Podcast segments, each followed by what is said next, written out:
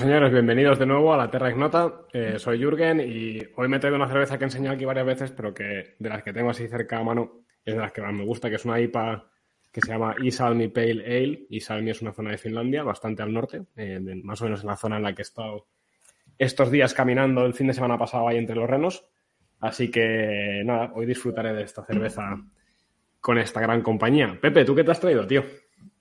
Pues mira, tío, ¿te acuerdas cuando teníamos aquellas charlas con el profesor de filosofía en el Brujas, en esa cervecería, una cervecería internacional donde íbamos ahí, Jürgen y yo, con el gran Mariano, al cual le enviamos un saludo, no hagas la rima de Mariano, Jürgen, que te veo. No, que me lo encontré este verano, tío. Estuve con él en, Hungría. Coincidí con él en Hungría. Estaba en Hungría y de repente me lo encuentro y digo, Mariano, ¿qué cojones haces aquí en Hungría? Y me dice, tío, eh, ¿sabes cómo se va no sé qué sitio? Es que no hablo ni una palabra de inglés. Y yo, en plan, este tío está perdido en mitad de Hungría y se la suda. Fue, fue una experiencia filosófica.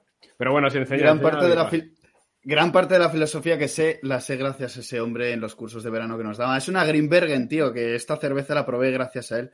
Pero me la voy a tomar no solamente a la salud de Mariano, al cual enviamos un saludo, sino a la salud de Ricardo Martín de Almagro, el cual nos eh, estamos ahí colaborando en un gran proyecto desde Cerra Ignota y me ha dicho, me acaba de enviar una cosa y digo, salúdame desde el directo. Pues hoy la birra Ricardo va por ti. Así que a tu salud. Además, señores, hoy tenemos con nosotros a Siki. Ya es viejo conocido ignotero, ya ha venido con nosotros a, dos programas. Fue un, famoso Risk y el de Magufadas. ¿Qué tal estás, Siki? ¿Qué te tomas hoy con nosotros? Pues yo agüita como buen maestro, porque hay que beber agüita, para si no te deshidratas, como bien sabes. Y nada, muy contento de estar aquí con vosotros, de que me hayáis invitado y de que venga el invitado también, la verdad. Y nada, cuéntanos, Javier, qué es lo que traes. Bueno, yo lo que traigo, si me preguntáis a mí, es un vino verdejo, porque últimamente me han prohibido o me han recomendado, no es que me hayan pedido, me han recomendado que no tome gas. Entonces me he pasado al vino blanco y como bueno entera que soy, lo mezclo con un poquito de hielo. Así me autoengaño y parece que bebo menos. En verdad es lo mismo, ¿eh? pero la cosa está como muy fría y me ahorro, me ahorro la, la Coca-Cola y estas cosas, la cerveza. Yo soy un amante de la cerveza impenitente, ¿no? Y, y, y yo lo que estoy es ahora con un vinito blanco, un vinito blanco con mucho hielo y muy cargadito. Insisto, eh, yo he llegado a tomar en una tarde más de 55 cañas, ¿eh? Y recuerdo que como tenía 20 años, pero, ni, en el París Dakar ni en el París de, ni en el París Dakar de Santiago de Compostela te da para tomarte 55 cañas, joder, chaval, eso es mucho. Bueno, yo que hice el camino de Santiago pensaba que había que beber mucho para aguantar y al final no llegamos a la última etapa pues, y, y, echando la boca. llevo un mes que me he pasado al vino blanco.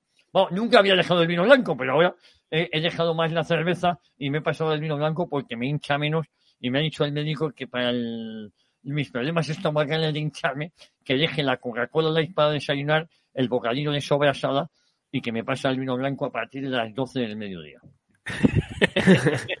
Ese médico luego me pasas a mí el contacto.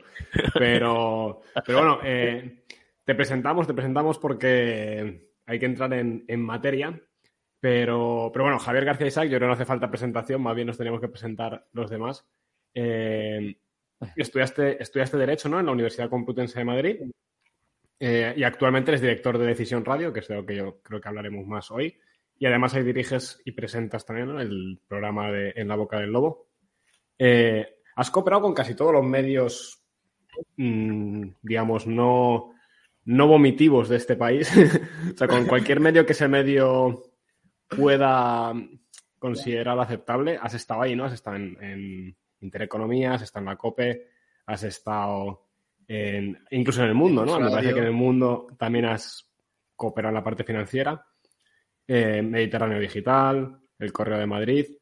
Y luego eh, tienes varios libros publicados, eh, Cita con la Historia, Franco en el Banquillo, La Defensa toma la palabra. también has pasado por el mundo de los negocios, has trabajado en, en Stan Young. vamos, que llevas una carrera bastante, bastante marcada y luego nos consta que una parte de tu currículum es que eres bastante buen fumador de puros y muy bueno para discutir con tus amigos. Eso es lo que nos ha llegado como datos importantes en el Oye. currículum, en la parte de habilidades. Eso es importante, además. Eso, eh, oye, eso no es que sea importante, eso es fundamental. Eh, eh, mira, eh, hay cosas, eh, uno, eh, la vida de uno lo va marcando eh, eh, cada hora, cada minuto. Eh, yo me siento orgulloso de, de, de casi todo. Fíjate, el mundo de la empresa es, es un mundo muy complicado. Y cuando tú decías que yo había pasado por, por un montón de medios y tal, eh, muchos de esos medios son absolutamente detestables. Eh, yo lo que hacía es que yo compraba mis espacios y aun comprando tus espacios eh, acababa teniendo problemas, no les gustaba lo que yo decía, incluso pagando yo, porque yo pagaba yo en COPE Madrid 2, en Radio Madrid 2, en Intereconomía, eh, yo, eh, yo pagaba mis espacios, yo eh, pagaba mis espacios, me buscaba mis sponsors y ellos me, me, me, me patrocinaban, ¿no? Eh, había meses que ganabas, muchos meses perdías, eh, pero siempre decía lo que yo pensaba que era lo correcto, intentando no faltar a nadie, aunque hay mucho mierda, mucho, mucha basura por ahí, pero bueno, yo intentaba, bueno, eh, había temas tabús que incluso pagando, incluso en algún medio donde ellos no pagaban los, a los empleados, a mí me acababan echando, ¿no? Motivo por el cual eh, tuve que buscarme eh, eh, inversores, sponsors para ir generando medios, ¿no? Eh, primero fue Cadena Ibérica, luego Radio Ya, ahora estoy en Decisión Radio, pero que, eh, la libertad en este país tiene un precio y tiene un precio muy alto. El decir lo que uno piensa te acaba costando. Y, y, ¿y por qué te digo eso? Eh, porque el cuarto poder, que era la prensa o la comunicación, eh, hace muchos años que dejó de serlo. El cuarto poder nació para fiscalizar a los gobiernos, a los poderes, por eso se llamaba cuarto poder. Estaba el legislativo, el ejecutivo, el, el, judicial, y luego estaba un poder que no figuraba en ningún lado, que se suponía que era la prensa, los medios de comunicación, que habían nacido con esa vocación de fiscalizar al, al, poder establecido. Son los que eh, decían lo que estaba bien o lo que estaba mal, o criticaban lo que estaba sucediendo. Eh, a mí me pasó una cosa muy curiosa. Como yo pagaba mi, mi, mis espacios, era molesto, porque yo no, a mí no me han dado nunca una nómina ni en COPE, ni en radio, ni en, ni en Intercomida. Les pagaba yo a ellos. Y llegaba un momento que cuando eh, algo era molesto, te amenazaban con ir a eh, música clásica, que era como antiguamente decía, oye, eh, pide perdón ahora mismo o vamos a música clásica. Y luego si me preguntáis eh, qué significa esto, os lo, os, lo cuento. Y, y, y, claro, yo le de pedir perdón oye, yo, eh, yo digo la verdad, daba mi DNI en antena y si alguien tiene algún problema que me denuncien. A día de hoy no tengo una sola demanda. Lo que viene a significar sí, que todos coño. esos mierdas que me amenazaban con demandarme, nunca me llegaron a demandar. Eh, eso sí, a mí me costaba el puesto de trabajo o me costaba más que el puesto de trabajo el medio donde yo estaba porque el medio me acababa echando, ¿no? Y así hasta donde he llegado ahora mismo, ¿no? Nunca he pretendido Oye, ser ejemplo de nada, sino de libertad. Sí. Y una cosa, antes nos estabas contando eh, la diferencia entre periodista y comunicador y que tú te consideras un comunicador. Explica, explica un poco no, eso, que creo que es bastante interesante. Yo me considero un comunicador, entre otras cosas, porque yo no he estudiado periodismo, yo he estudiado eh, derecho eh, y comunicador puede ser cualquiera, puede ser cualquiera, incluso un gangoso como yo que nació sin paladar. Esto es como si un tío que no tiene piernas eh, corre una maratón. No sé si me entendéis. Lo que viene a significar que todo aquel que se proponga hacer algo lo puede hacer. A mí el otro día me criticaba, hostia, usted habla muy mal para En Twitter, ¿no? Una, una idiota, una idiota en, en Twitter, ¿no? Pero que a mí estas cosas, lejos de ofenderme, eh, eh, me, me, me, me, enorgullecen. Porque digo, eh, habrá mucha gente que tenga un problema o un defecto físico, o llámalo como quiera, yo no tengo ningún complejo de ningún tipo, y decir, coño, si Javier García Isaac, que no tiene palabras, que es un gangoso, que habla de puta pena, se gana la vida en, en la radio, ¿Qué no puedo hacer yo que me falta un brazo, me falta una pierna o, o, me falta medio cerebro? No sé si me entendéis lo que quiero decir. Entonces, lejos de ofenderme, a mí estas cosas eh, me enorgullecen, ¿no? no A mí cuando un tío me llama gangoso y usted qué hace hablando en la radio, digo, porque tengo dos cojones. No sé si me entendéis. Entonces, lejos de ofenderme, a mí me encanta. A mí cuando me insultan en redes o, o, o incluso gente de la cuerda, o sea, es que usted es ridículo, ¿cómo se dedica a esto de hablar? Si no hay quien le entienda. Bueno, pues mira, y a ti no hay quien te folle, pero con perdón, ¿eh? Entonces, eh, eh, Ahí hay corte, ahí hay corte. Entonces- Bueno, bueno. dejo, dejo de generarme ningún tipo de complejo. Eh, yo me siento feliz. A mí, cuando cada vez me insulta un imbécil o no un imbécil, porque hay gente que te dice con buena intención, que le dice, oye, eh, usted no sé cómo se atreve a decir esto. Pues mire, es que se trata de que eh, lo que se proponga cada uno, independientemente, lo pueda conseguir. Lo puede conseguir. Yo tengo un amigo que le falta un brazo y juega al golf de puta madre. Digo, pues, oye sus cojones, pero no os podéis imaginar cómo juega. Y le falta medio brazo. Y, no sé cómo hace con el palo, pero que le da bien. ¿Qué significa? Eh, que el superar determinadas barreras está en nuestra mente. Eh, si tú sabes eh, comunicar, si tú sabes... y, y cuando yo decía que me considero comunicador más que periodista, es que el, periodismo ha muerto. El periodismo ha muerto desde el momento que vive de la subvención estatal. Es decir, no hay un solo medio de los grandes generalistas que no vivan del dinero que da una comunidad autónoma, un partido político, un ayuntamiento. Y, tal. y ese no es mi caso. Eh, yo, y yo no soy ejemplo de nada, pero no es mi caso. Entonces, yo digo lo que pienso. Y, y, por eso no me siento periodista, porque hoy día el periodismo, eh, eh, vaya por delante mi respeto a los que han estudiado eh, ciencias de la información, que son muy buenos y son compañeros míos, pero el periodismo está, eh, ¿cómo diría yo?, sujeto al quien le paga. Ya no es ese periodismo de investigación. Eh, claro, pero si tú te das cuenta, tú coges las portadas de los periódicos, yo los llamo panfletos, y las portadas son intercambiables. Dicen lo mismo. Sí, sí. La foto es la misma porque le han contratado a EFE, han contratado a Europa Press, a un fotógrafo y acaban cambiando alguna cosita, cogen un becario para que cambie aquí. No hay un periodismo de investigación. Y yo creo que, eh, sin menospreciar a nadie, eh, yo me dedico más a comunicar. Eh, yo no le digo a, a la gente lo que tiene que pensar, ni, ni cómo, ni lo que tiene que decir. Yo lo que invito cada mañana es a que reflexionen y que sean ellos los que piensen. Yo pongo las cosas sobre la mesa y uno elige, eh, uno em, em, eh, le invito a que reflexione y a partir de ahí que, que tome su opinión. Yo a nadie le digo ni a quién tiene que votar, ni quién es el personaje que le tiene que caer bien. Eh, mi misión, ah, mi misión, la que eh, yo no tengo ninguna misión, es la que yo mismo me he creado, es el de que cada uno sea inteligente. Yo creo que los oyentes que me escuchan, el coeficiente intelectual suele ser mayor de la media. Eh, ¿Por qué? Porque yo no le tengo que decir a un tío qué es lo que está bien o lo que está mal. Yo pongo sobre la mesa lo que hay y que él elija lo que le sale de los cojones. Yo no le voy a decir, tú coge esto, tú coge lo otro. Oye, no, tú, tú eliges, si tú quieres ser un mierda, un imbécil, un gatillero, un almibarado, lo coges tú. Pero no te lo voy a decir yo, ¿no? Pepe, no se te oye. Pepe, algo has hecho que no se te oye. Mute. Ah, perdón, ¿Se me perdón. no? Sí, me había silenciado. Que has sacado muchos temas Ah. y que vamos a ir tratando uno a uno.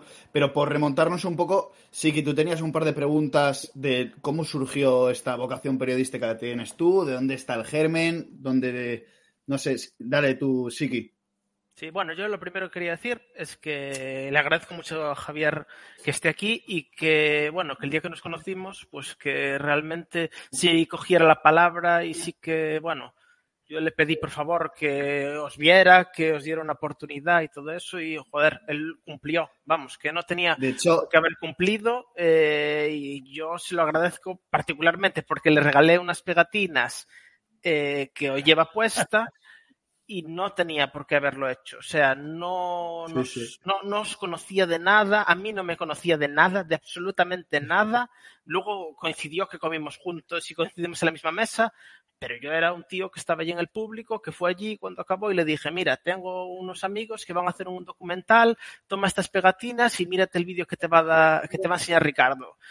Nada más. Y eso yo se lo agradezco. Nada, y ahora ya con eso ya voy con las preguntas. y nosotros Eh, a ti, Siki. Si quieres, perdón, Chiqui, antes de que metas pregunta, porque también me Sí. gustaría agradecer, porque es verdad que nosotros, o sea, Terra Ignota, ha estado, ha estado en Decisión Radio. O sea, en concreto estuvimos, eh, fueron, ¿quiénes fueron? Javi, ¿no? Estuvieron Getro, Javi. Getro una Javi vez. Getro, que estuvieron en el movimiento. Sí. eh, que por cierto ahora empieza nueva temporada del movimiento. O sea que chavales, atentos porque se vienen cositas y os animamos a verlo. Me parece que los sábados de una a do- a dos, ah no, de una a dos en Finlandia, que es donde vivo yo, los sábados de 12 a 1 eh, y luego se puede oír en Evox. Tenéis ahí el movimiento, que es donde estuvimos por primera vez. Así que también gracias por habernos invitado a tu casa. Y luego Javi, Javi Soria también fue al programa de Josué Cárdenas, que por cierto le teníamos en el chat y te envía un saludo, eh, Javier. Ahora con una pregunta que luego te haremos al final, o sea que también enviamos un saludo a Josué Cárdenas. Dale, Chiqui. Venga, eh, yo quería saber eh, si antes de, bueno, si ya sabemos lo que has hecho, ¿no? Y si antes de eso, de joven, has militado en alguna organización política o en alguna organización no política, o sea, como en algún movimiento juvenil o algo así. Bueno, vamos a ver. Eh, yo lo más fácil es que te dijera en qué no he militado, porque yo he militado en prácticamente todo en los 14 años. yo tengo en todo lo que he militado, pero, pero eh, si me dices, si has militado en alguna, no, ¿en qué no he militado yo? No, yo he militado en todo. Mira, yo empecé militando en Fuerza Joven con 14 años. Eh, una vez que se disuelve Fuerza Joven, monto mi propia organización que se llamaba Unión Patriótica. Esto lo he contado alguna vez. Esto es para los muy frikis y para los muy cafeteros, porque aquello era. Em, después colaboré con el movimiento hispánico. Eh, fui responsable de la juventud de Fuerza Nacional del Trabajo. Eh, monté la Coordinadora Nacional de Enseñanzas Medias cuando las eh, manifestaciones, os acordáis del cojo manteca rompiendo semáforos. Bueno, pues la primera manifestación contra el eh, José María Maraval, que era el ministerio, el ministro de Educación, las monto yo y luego se, se queda el sindicato de estudiantes. Cuando paso a la universidad soy el presidente de Tornasol. Eh, luego estoy en juntas españolas y fundo las juventudes de juntas españolas. Eh, estoy también, me llaman para el padre del Partido Demócrata Español, de Juan Ramón Calero, ahí coincidí con Juan Corbe y con Jorge Cutillas, que yo ya había estado con ellos en Fuerza Joven, y, les ayudo y soy el, vicepresidente de, Madrid. El presidente era eh, Enrique Ruiz Escudero, que ahora mismo es, es, el consejero de Sanidad de la Comunidad de Madrid. Es decir, eh, eh, más fácil preguntarme dónde no, he militado. mi casa, mi padre, que era un cachondo, siempre decía que en, en mi casa éramos muy liberales en las formas y muy conservadores en el pensamiento. Y eso es verdad, yo eh, llevo el cuerpo tatuado por todas partes, eh, muy liberal en las formas, yo soy un profundo antiliberal, no nos engañemos, y muy conservador en el pensamiento. Esa inquietud eh, política me ha llevado a, militar en todo lo que se moviera, ¿no? en movimientos universitarios, en movimientos políticos, en de partidos políticos, y he estado siempre, y no me avergüenzo de nada, en donde eh, eh, creía que tenía que estar. Ahora milito en solidaridad, lo hice público, el, sindicato es un sindicato muy cercano eh, a Vox, simpatizo con Vox. Eh, y, no he engañado nunca a mi, pero tampoco os engaño a vosotros. Me he considerado siempre un verso suelto, he dicho un verso suelto entre comillas, que nadie me compare con Esperanza Aguirre. he dicho lo que he pensado en cada momento. Es decir, eh, independientemente de que no he estado sujeto a la disciplina del partido o militando en muchos partidos políticos. Creo que desde que tengo 14 años he militado absolutamente en todo lo que se moviera o en todo lo que yo pensaba que que eh, era lo más justo por una justicia social, eh, por una unidad de España. hubo unos años muy complicados para mí. Yo comentaba hoy, por cierto, hoy he comido con Josué Cárdenas, no sé si lo ha dicho, pero hoy hemos comido juntos y, comentábamos que los años 80, en, en, mi caso, eh, a mí me marca mucho porque el día que no asesinaban al padre de un conocido tuyo, al, al, al hermano de un militar. Y esos años a uno le marcan. Son años de lucha, años de plomo, donde eh, curiosamente uno analizaba y las víctimas siempre caían en el mismo sitio. Y uno se quedaba asombrado como el Estado o los gobiernos de turno no hacían nada por proteger a los, a, los suyos, ¿no? Y eso a mí me marcó.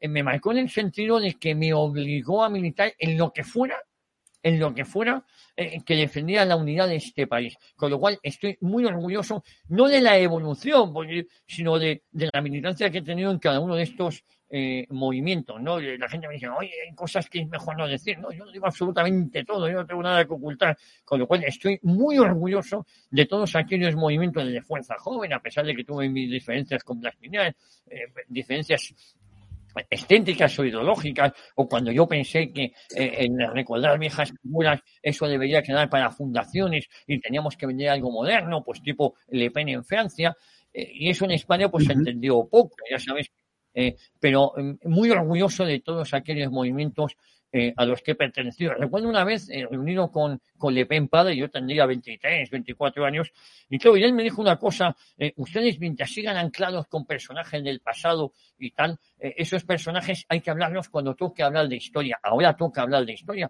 y yo coincidía con él, ¿no? No quiero reivindicar la figura de los años 30 porque lo que tenemos que hablar es de problemas actuales. Pero en definitiva, la pregunta de dónde has militado, eh, el- me es más fácil decir dónde no he militado. No he militado en la puta izquierda, jamás estaré en el PSOE, jamás estaré en el Partido Comunista, jamás estaré en el Centro Reformista, jamás estaré en el Partido Popular. Pues, bueno, pues estas cosas, eh, eso es más fácil. ¿Dónde no ha militado usted? Y te digo dónde no he militado, pues en el resto de organizaciones, prácticamente en casi todas. Vale, yo quería, quería saber otra cosa, que es eh, que nos cuentes un poco tu familia. O sea, mm, más o menos cómo fue o cómo, o sea, si tienes hijos, si no tienes, eh, y así un poco. Por arriba, tampoco queremos saber mucho. Yo tengo, eh, intento, eh, bueno, intento, eh, mi vida es solamente conocida, pero intento eh, mantener cierta eh, discreción respecto a mi vida eh, privada, eh, todo lo que es posible. Eh, tengo una hija de 25 años, un niño de 20. Lógicamente. Eh, eh, eh, yo soy taurino, ellos son de los toros, a mí me encanta el boxeo, bueno, y a ellos más o menos les gusta, eh, mi hija mayor es vegana, cosa que llevo oh, tremendamente mal, entonces de vez en cuando, ella dice que es vegana por, por culpa mía, porque un día me fui a cazar, me pidió un, un conejo, claro, me pidió un conejo vivo, entonces yo y le dije, mira lo que te he traído. Y, saqué del morral un conejito, le faltaba un ojo, el estaba degollado, eh, le había, y mira, eh, hola, hola, Entonces, ella se cogió un trauma y es lógico, es decir, que encima, en cierta eh, manera, la culpa de que sea vegana la tengo yo. Pero, pero eh, yo, y esto, os lo juro que es verdad esto que os estoy contando. Eh, luego es verdad que mi hermana, la pequeña, tenía un, un pollito que, que comió un kiko y, y se estaba atragantando y, y me dijo, "Eh, se está ahogando. Eh, Yo le saco 10 años, 10 años a mi hermana pequeña y le hice la traqueotomía, ¿no? Y le intenté eh, sacar el, el kiko que se estaba ahogando. Y ¿Qué- claro, qué el dices? pollito y le puse cinta aislante y se lo regaló. Mira, entonces, Arreglado. Entonces, Jürgen, tú tienes historias parecidas a esto, tío. O sea, Yo, tengo alguna de ese estilo. Porque, porque él hace cosas, ha hecho cosas parecidas. O sea, Mira, yo en, esta mesa, en esta mesa operé de cáncer a una rata. Y, y la operación fue un éxito. La rata murió, pero la operación fue un éxito. Eso lo tengo por ahí. Pero tú intentaste salvarle la vida a la rata, pero no pudo ser, no pudo ser. Claro, claro. O sea, yo le extraje el tumor, todo perfecto, pero, pero se murió, la pobre. Pero bueno. No, pero fue por culpa de la anestesia, fuera de bromas, pero eso es otra historia. Intento Oye, pues lo- guardar. eh, eh, El pollito, perdón, una pregunta que me queda la duda. Eh, ¿Lo pasaste luego a, a la sartén y te lo comiste unas alitas de pollo o no? Yo la rata puedo decir que no, No, ¿eh? no, la rata no, yo no me la comí. Era, Eso lo era- puedo decir. era muy pequeñito yo, yo le intenté salvar la vida al pollo, pero sin darme cuenta, el cúter se me fue la mano y le acabé cortando el cuello. Pero yo le, puse cinta aislante y le di a mi hermana y eso le generó un trauma que no puede comer pollo en su vida. Ella tenía 10 años y yo tenía 20. Entonces, yo, he hecho lo que he podido. Yo no sabía cómo justificarme. No, yo tenía unos 15 y ella tenía 5 años y yo le entregué aquello. Y lo de mi hija, claro, lo de mi hija, le saqué el conejito del morral y, y hizo, hola, saluda a la niña. Y, y claro, el conejito, el conejito, y se pusieron mis dos hijos a llorar, que aquello no, aquello todavía no, todavía yo creo que tengo un pequeño trauma. Eh, yo he sido muy celoso, entre comillas, de mi vida eh, privada, de mi vida sentimental, dentro de lo, eh, pues sobre todo para que no afectaran, porque hubo una época en la que yo me, me, me sacé una foto con mi hija y, y muchos hijos de puta pues acababan metiéndose con ella, insultándola y tal. Entonces eh, llegó un momento que tomé una decisión de, de, de, de lo menos posible, porque de verdad que eh, cuando uno toma un camino, y este camino no es fácil, eh, parece mentira, es el camino, eh, y yo no digo que sea ningún valiente, yo no soy ejemplo de nada, ni me siento, eh, un- pero eh, eh, no quiero involucrar a los demás, ¿no? Recuerdo que un año yo subí al Valle de los Caídos con mis hijos y, y- y la Guardia Civil me paró y, y me preguntó, ¿usted dónde va? Y le dije, pues a un funeral. Eh, se ha cerrado, usted no puede. Y, tuve un enfrentamiento y mis dos hijos llorando y tal. Me bajé del vehículo y, casi nos cogimos en la pechera con la Guardia Civil que no me dejaba subir, ¿no? Y, y, mucha gente fotografiando a los niños llorando. Digo, pero, pero estos son unos mierdas. Y, tomé la decisión de que tuviesen conciencia política, la que ellas consideran, por supuesto, si a mí me preguntan, les digo lo que es correcto, lo que yo considero que es correcto y lo que no es correcto, y, y, y, y por eso hablo poco a pesar de que les nombro mucho, pero hablo poco de ellos, ¿no? De, esa vida privada que, para que no les afecte, porque yo he tomado un camino del que me siento orgulloso, contento y feliz. Es decir, a mí me insultan por la calle, coño, qué importante soy, cómo me gusta que me insulten por la calle. Ladran, luego cabalgamos. Sí, sí. Ladran, luego cabalgamos. Eso, eso está, pero siempre con optimismo, porque os voy a decir una cosa, el, el optimista tiene un plan, el pesimista carece de él. Con lo cual yo siempre, yo siempre tengo un plan. ¿Se llevará a cabo o no? A mí me gustaría que todo cambiara, pero hay que ser siempre optimista, mirar para adelante y pensar que algo va a cambiar. Aquel que es pesimista, esto no va a cambiar. Ay, madre mía, después de Zapatero ha venido Sánchez y bajó y tal, no sé. Bueno, ya vendrá nuestro tiempo, ya vendrá el tiempo en España, ya vendrá el tiempo de nuestra grandeza. Lo demás, la trae floja, con perdón esta expresión, estamos entre adultos, es una hora que espero que, no haya mucho niño escuchando. Pero, Oye, Javier, por esto te digo, sí. No, no, que en esa línea de, de, tener un plan y luego adaptarse un poco a la realidad que te viene dada después, pero siempre tener un plan, cuando tú acabas derecho y te metes en, en el mundo de la abogacía, intentas meter el mundo de la abogacía, la consultoría, ¿cuál es la vida laboral que tienes para acabar al final eh, metido en el mundo de la comunicación, que en el fondo es lo que te llena profesionalmente, ¿no? Ha sido lo que... La eh, vamos a ver, una interrupción, Pepe. ¿Esto es una pregunta teórica o, estás aquí tomando notas en plan, a ver, ¿qué tengo que hacer yo? No, no, joder, es que no, eh, me no, joder, interesante. Al final es... yo soy profesor, Javier, pero... Bueno, pues dale, dale. te voy a contar. Yo de mi hobby, de mi hobby, hice una manera de vivir. Eh, eh, eh, yo he estado 20, casi 24 años en el mundo de la consultoría, la auditoría. yo entré de botones. Yo estaba estudiando de hecho, entré en Anderson Consulting y yo iba con mi corbatita, empezaba segundo de derecho. a ver, yo salía muy desencantado de la política. Estuve, yo era los que se iba a Vitoria cinco días a dormir en un garaje eh, y, pintaba todo el casco viejo de, de Vitoria. Es decir, de esto que, que, piensas que estás haciendo algo importante, esa adrenalina que te sube de pintar las tabernas, te dejabas, eh, estabas cuatro días sin duchar para parecerte uno de ellos, porque tú sabes que los, los batasunos les da mucho miedo el agua, entonces tenías que estar, tenías que hacer una terapia para decir, voy a estar cuatro o cinco días sin ducharme para parecer uno de ellos. Lo que pasa es que me pasaba tanto que, que, yo me perseguían las moscas, este no este se, se, le ha ido la cabeza. Es decir, yo pensaba que la militancia era un estilo de vida, ¿no? Y, lo sigo pensando. Eh, cuando salgo un poquito desencantado, son los años 80, un montón de excisiones, un montón, a ver quién era más purista, eh, qué había en la maleta de José Antonio, si había un calzoncillo o dos libros y tal, y, y acabo un poco hastiado de, de determinado de determinados sectores, ¿no? Pero sin criticar a nadie, ¿no? Pero uno acaba harto de ese purismo, ese no sé qué, es, esas esencias que nunca venían, ese, ese sectarismo de que cuanto menos nos sigan mejor, eh, porque somos muy puros y si, alguien te vota es que es un traidor o es del CNI y tal, esas conspiraciones que nos han hecho mucho daño, por cierto, pero eh, acabo tan harto de eso que eh, yo iba para la brigada paracaidista, os cuento esto, y, y, mi tío Paco Gasol, que fue el primero que entra en Sevilla, eh, en, en, Puente Aéreo, le pone una pistola, eh, esto lo cuenta Miguel Platón en un, en un libro, y, y, le pone una pistola en, en, en la cabeza al, al, piloto y dice, usted aterrice, pues claro, los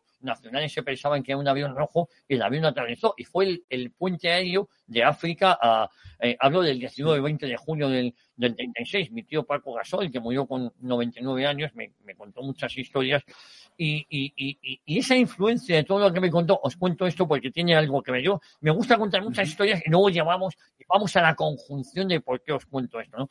Eh, eh, y esta juventud, esa historia, ese arranque, eh, eso me lo enseñó mi tío eh, Paco Gasol, legionario, mutilado, gobernador militar de, de Soria, y, me dijo que uno tiene que luchar siempre por lo que uno, uno cree, ¿no? yo hago, de hecho, y mi ilusión era ser abogado penalista. Mi primo es Marcos García Montes, que es un abogado de cierto renombre, y yo me encantaba, yo me veía ahí. Entonces, llego a, a uh, Anderson Consulting, que es como se llamaba, con mi corbatita, me alejo del, del, del mundo político. Tengo 23 años en esa época, pero ya estaba quemado de, tanta extensión, de tanto purismo, de tanto no sé qué. Y entonces, eh, en mi cabeza digo, voy a hablar a partir de ahora de lo que nos une y no de lo que nos separa. Eh, si uno dice que José Antonio llevaba dos calzoncillos en la maleta, uno que llevaba un libro y no sé qué, mira, no sé, yo voy a hablar de lo que nos une, que es de determinada De que llevaba calzoncillos. Eso es, no de los calzoncillos, que me da igual si llevaba dos o uno o que fuera eh, ese purísimo. Eh, no, no voy a entrar en eso, al contrario, me la trae floja, ¿no? Con todo mi respeto.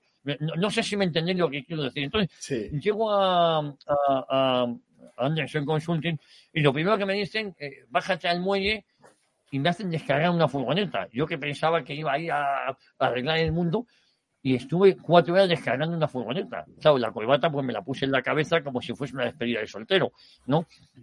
Y, a partir de ahí pues fui, eh, claro, era la única opción que me quedaba. Fui escalando posiciones, trabajando, pero nunca abandoné abandoné esa vocación que uno tiene política o política o social o llámalo como quieras. Eh, siempre he sido el abogado de los pobres. Eh, eh, había una, una cuestión que había que defender, que tal, pues ahí me metía yo en ese charco. Y bueno, fui escalando posiciones, luego me fichó otra, otra empresa. Y, llega un momento que me llaman para hablar de política internacional. Yo leía mucho a Manuel Blanco Tobillo en, en el diario ABC, que en paz descanse, y escribía artículos que no entendía mucha gente, el África Negra, quién era Idi Amin, quién era Bocasa, eh, quién era, eh, ¿sabes? Una serie de cosas que oyen muy friki, esto no, sé quién. Y, entonces me empiezan a llamar de, la antigua INTE, pues para que hablara de temas de política internacional, y aquello me mola, y la gente decía, oye, el gangoso este parece que se hable de, de África. Eh, luego me especialicé en el tema del Líbano, las familias del Líbano y, tal. y, y de repente hay un programa en Cope Madrid 2 que lo lleva eh, Juanjo Corbe, eh, Alfredo Casquero, Jorge Cutillas, y es una tertulia, y, me llama para que vaya al tertuliano. Bueno, pues a los dos meses no sé por qué todo el mundo había desaparecido y yo me había quedado con la tertulia y pagando la tertulia, porque eso había que pagarlo. Digo, pero ¿quién me ha metido en este, en este marronazo? Y yo viajaba en esa época tres, cuatro días a la semana y los fines de semana hacía el programa en directo, es decir, los sábados, primero era de 10 a 11, eh, luego de 10 a 12 y luego de 3 a 5. La única mentira del programa, el programa se llamaba Una hora en libertad, es que eran dos horas. Entonces yo siempre decía lo mismo. Eh, el programa se llama Una hora en libertad, pero en verdad eran dos horas de programa. Y, si te das cuenta, me vi, me vi inmerso en, esto de la eh, comunicación. Empecé a contar con, con gente que tenía algo que, decir importante, Salvador González de la Cruz, Alberto Hernández Cler, luego con el general Monzón los últimos 10 años.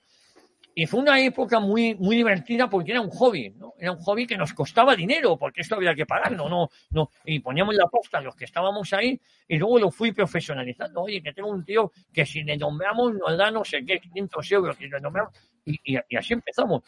Y, la verdad es que fue divertido y, a partir de ahí, cuando salgo muy quemado del mundo de la empresa, después de 23, 24 años, eh, me dedico solo a la comunicación, perdiendo muchísimo dinero, pero me lo paso de puta madre.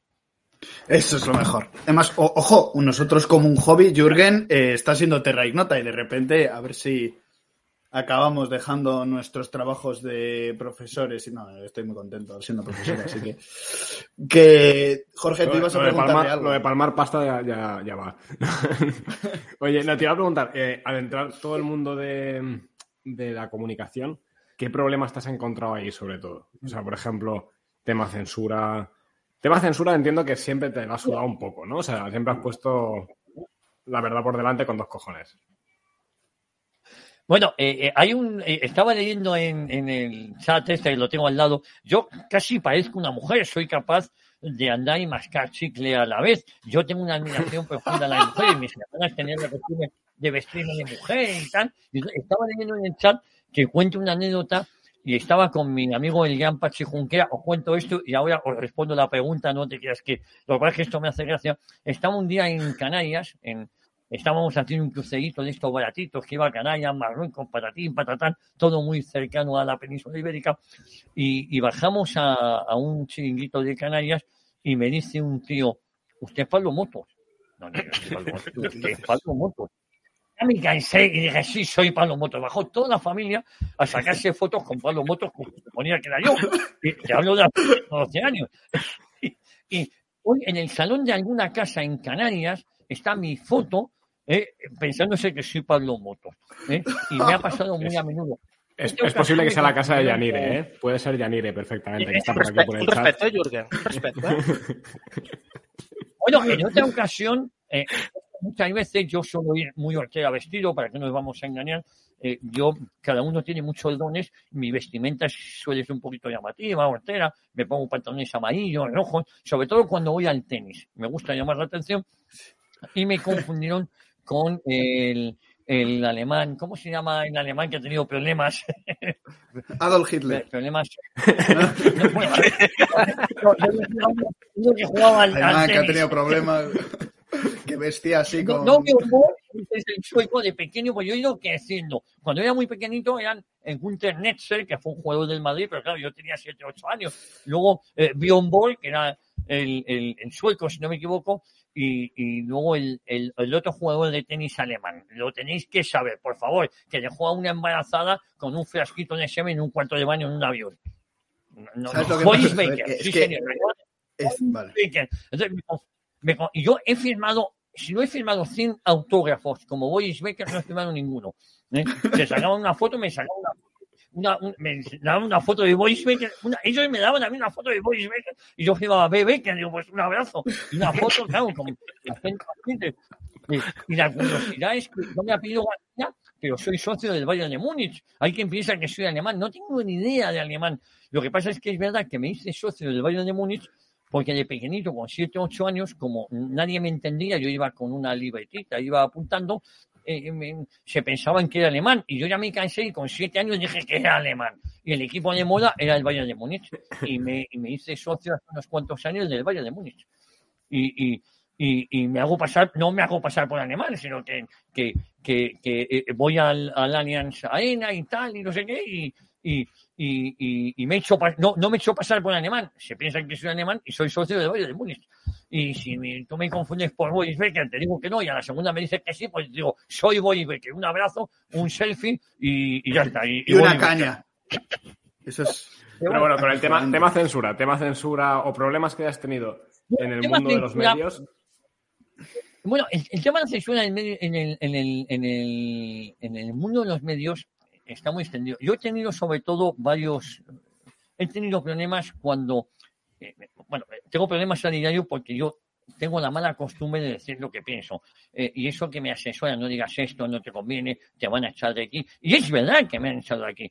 Eh, yo recuerdo en una ocasión, hablando de Don Juan, eh, dije que era un borracho y un putero, cosa que luego fue su hijo. Y yo estaba en COPE y entonces en ese momento, por, por los cascos, te estaban diciendo, oye, que cambies de tema, que pidas perdón o vamos a música clásica. Música clásica significaba que te cortaban la emisión y te metían música clásica. Entonces tuve... eh, Pero eso, eso en qué año fue? ¿Eso en qué año fue? Esto fue, pues esto sería, eh, fíjate, sería el año eh, 2008, 2009, eh, y, se empezó a hablar de Don Juan. Eh, Don Juan ha sido un personaje nefasto en la historia de España, igual que lo ha sido su hijo, me da pena decirlo, pero, pero yo, eh, insisto, no, no, no estoy aquí para caer bien. Si caigo bien de puta madre, pues a mí me gusta caer bien, ¿no? ¿Qué quieres que te diga? No, no. Pero en ese momento, no, no sé por qué estábamos en un debate, era un sábado, y, empecé a decir que sale el tema de Don Juan y, y hay que en, en- en la tertulia que yo dirigía, entonces, mi- mire, usted me van a perdonar, Don Juan era un putero, un borracho y, y era un indecente. Y lo mejor que hizo Franco, lo mejor que pensaba que hizo Franco es no dejar al padre, dejar al hijo. Luego se equivocó de cabo a rabo, pero bueno, ese, eso os lo cuento luego porque eso también me costó otro disgusto muy serio, me, me costó salir de Intereconomía. Entonces, en ese momento en COPE me, me, era Cope Madrid 2, que solo se escuchaba en Madrid, que era un tema muy, muy, para, para mucho, para unos cuantos frikis como yo, y entonces me dicen que pida perdón. La vuelta de publicidad era el último programa de la temporada, sería julio 2007-2008, y dije, bueno, no he querido decir el borracho de Don Juan, he querido decir el que bebía mucho. Eh, Fue el último programa.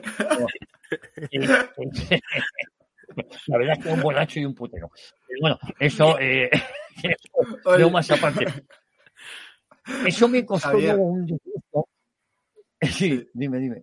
No, no, continúa, continúa. Acabo con el disgusto. No, no, luego me costó un disgusto porque luego me fui a otra eh, emisora, insisto que sin faltar el respeto a los eh, monárquicos. eh, y si- mira, yo llevo la cruz de San Andrés eh, eh, tatuada en, en, en, en el muslo izquierdo y luego si queréis os la Ah, enseño. vale.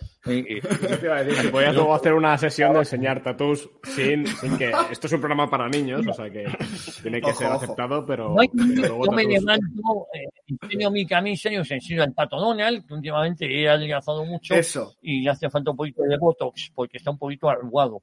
¿Eh? Pero yo lo enseño, bueno, no tengo ningún problema en, en enseñar lo que tengo dentro. Eso, de hecho, tendrás que contar en algún momento por qué el dibujo, Pues- el tatuaje del pato Donald. Eso es importante que lo digas en algún ¿Por, por qué? Bueno, os- os voy a contar porque todos los tatuajes que llevo tienen cierta importancia. Eh, Lógico. El pato Donald habla mal como hablo yo. La pantera rosa que llevo aquí no hablaba. Eh, y entonces eh, yo veía, recuerdo, los Reyes Magos me traen con tres años una pantera rosa, una pantera eh, rosa, sí, aunque la mía era naranja, porque debe ser que costaba. A mi padre siempre le dije, ¿por qué mi pantera rosa era naranja? Y mi padre me acabó confesando, hijo, porque era más barata. ¿eh? Y la sigo teniendo en casa.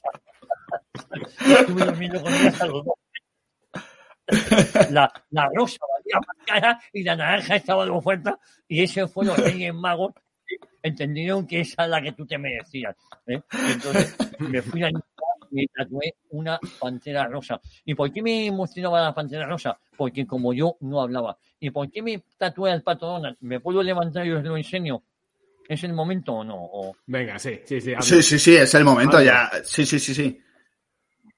yo no sé si lo veis, pero este Sí, es se ve el- claramente. el pato. Bueno, bueno, ve no bajemos más. Oye, se ve claramente ahí un pato Donald. Realmente le he tenido que dar un poquito de botox. Eh, lo bueno que tiene Stindian es que no hace falta que lleves nada debajo. Eh, eh, lo importante es la camisa, lo que lleves encima.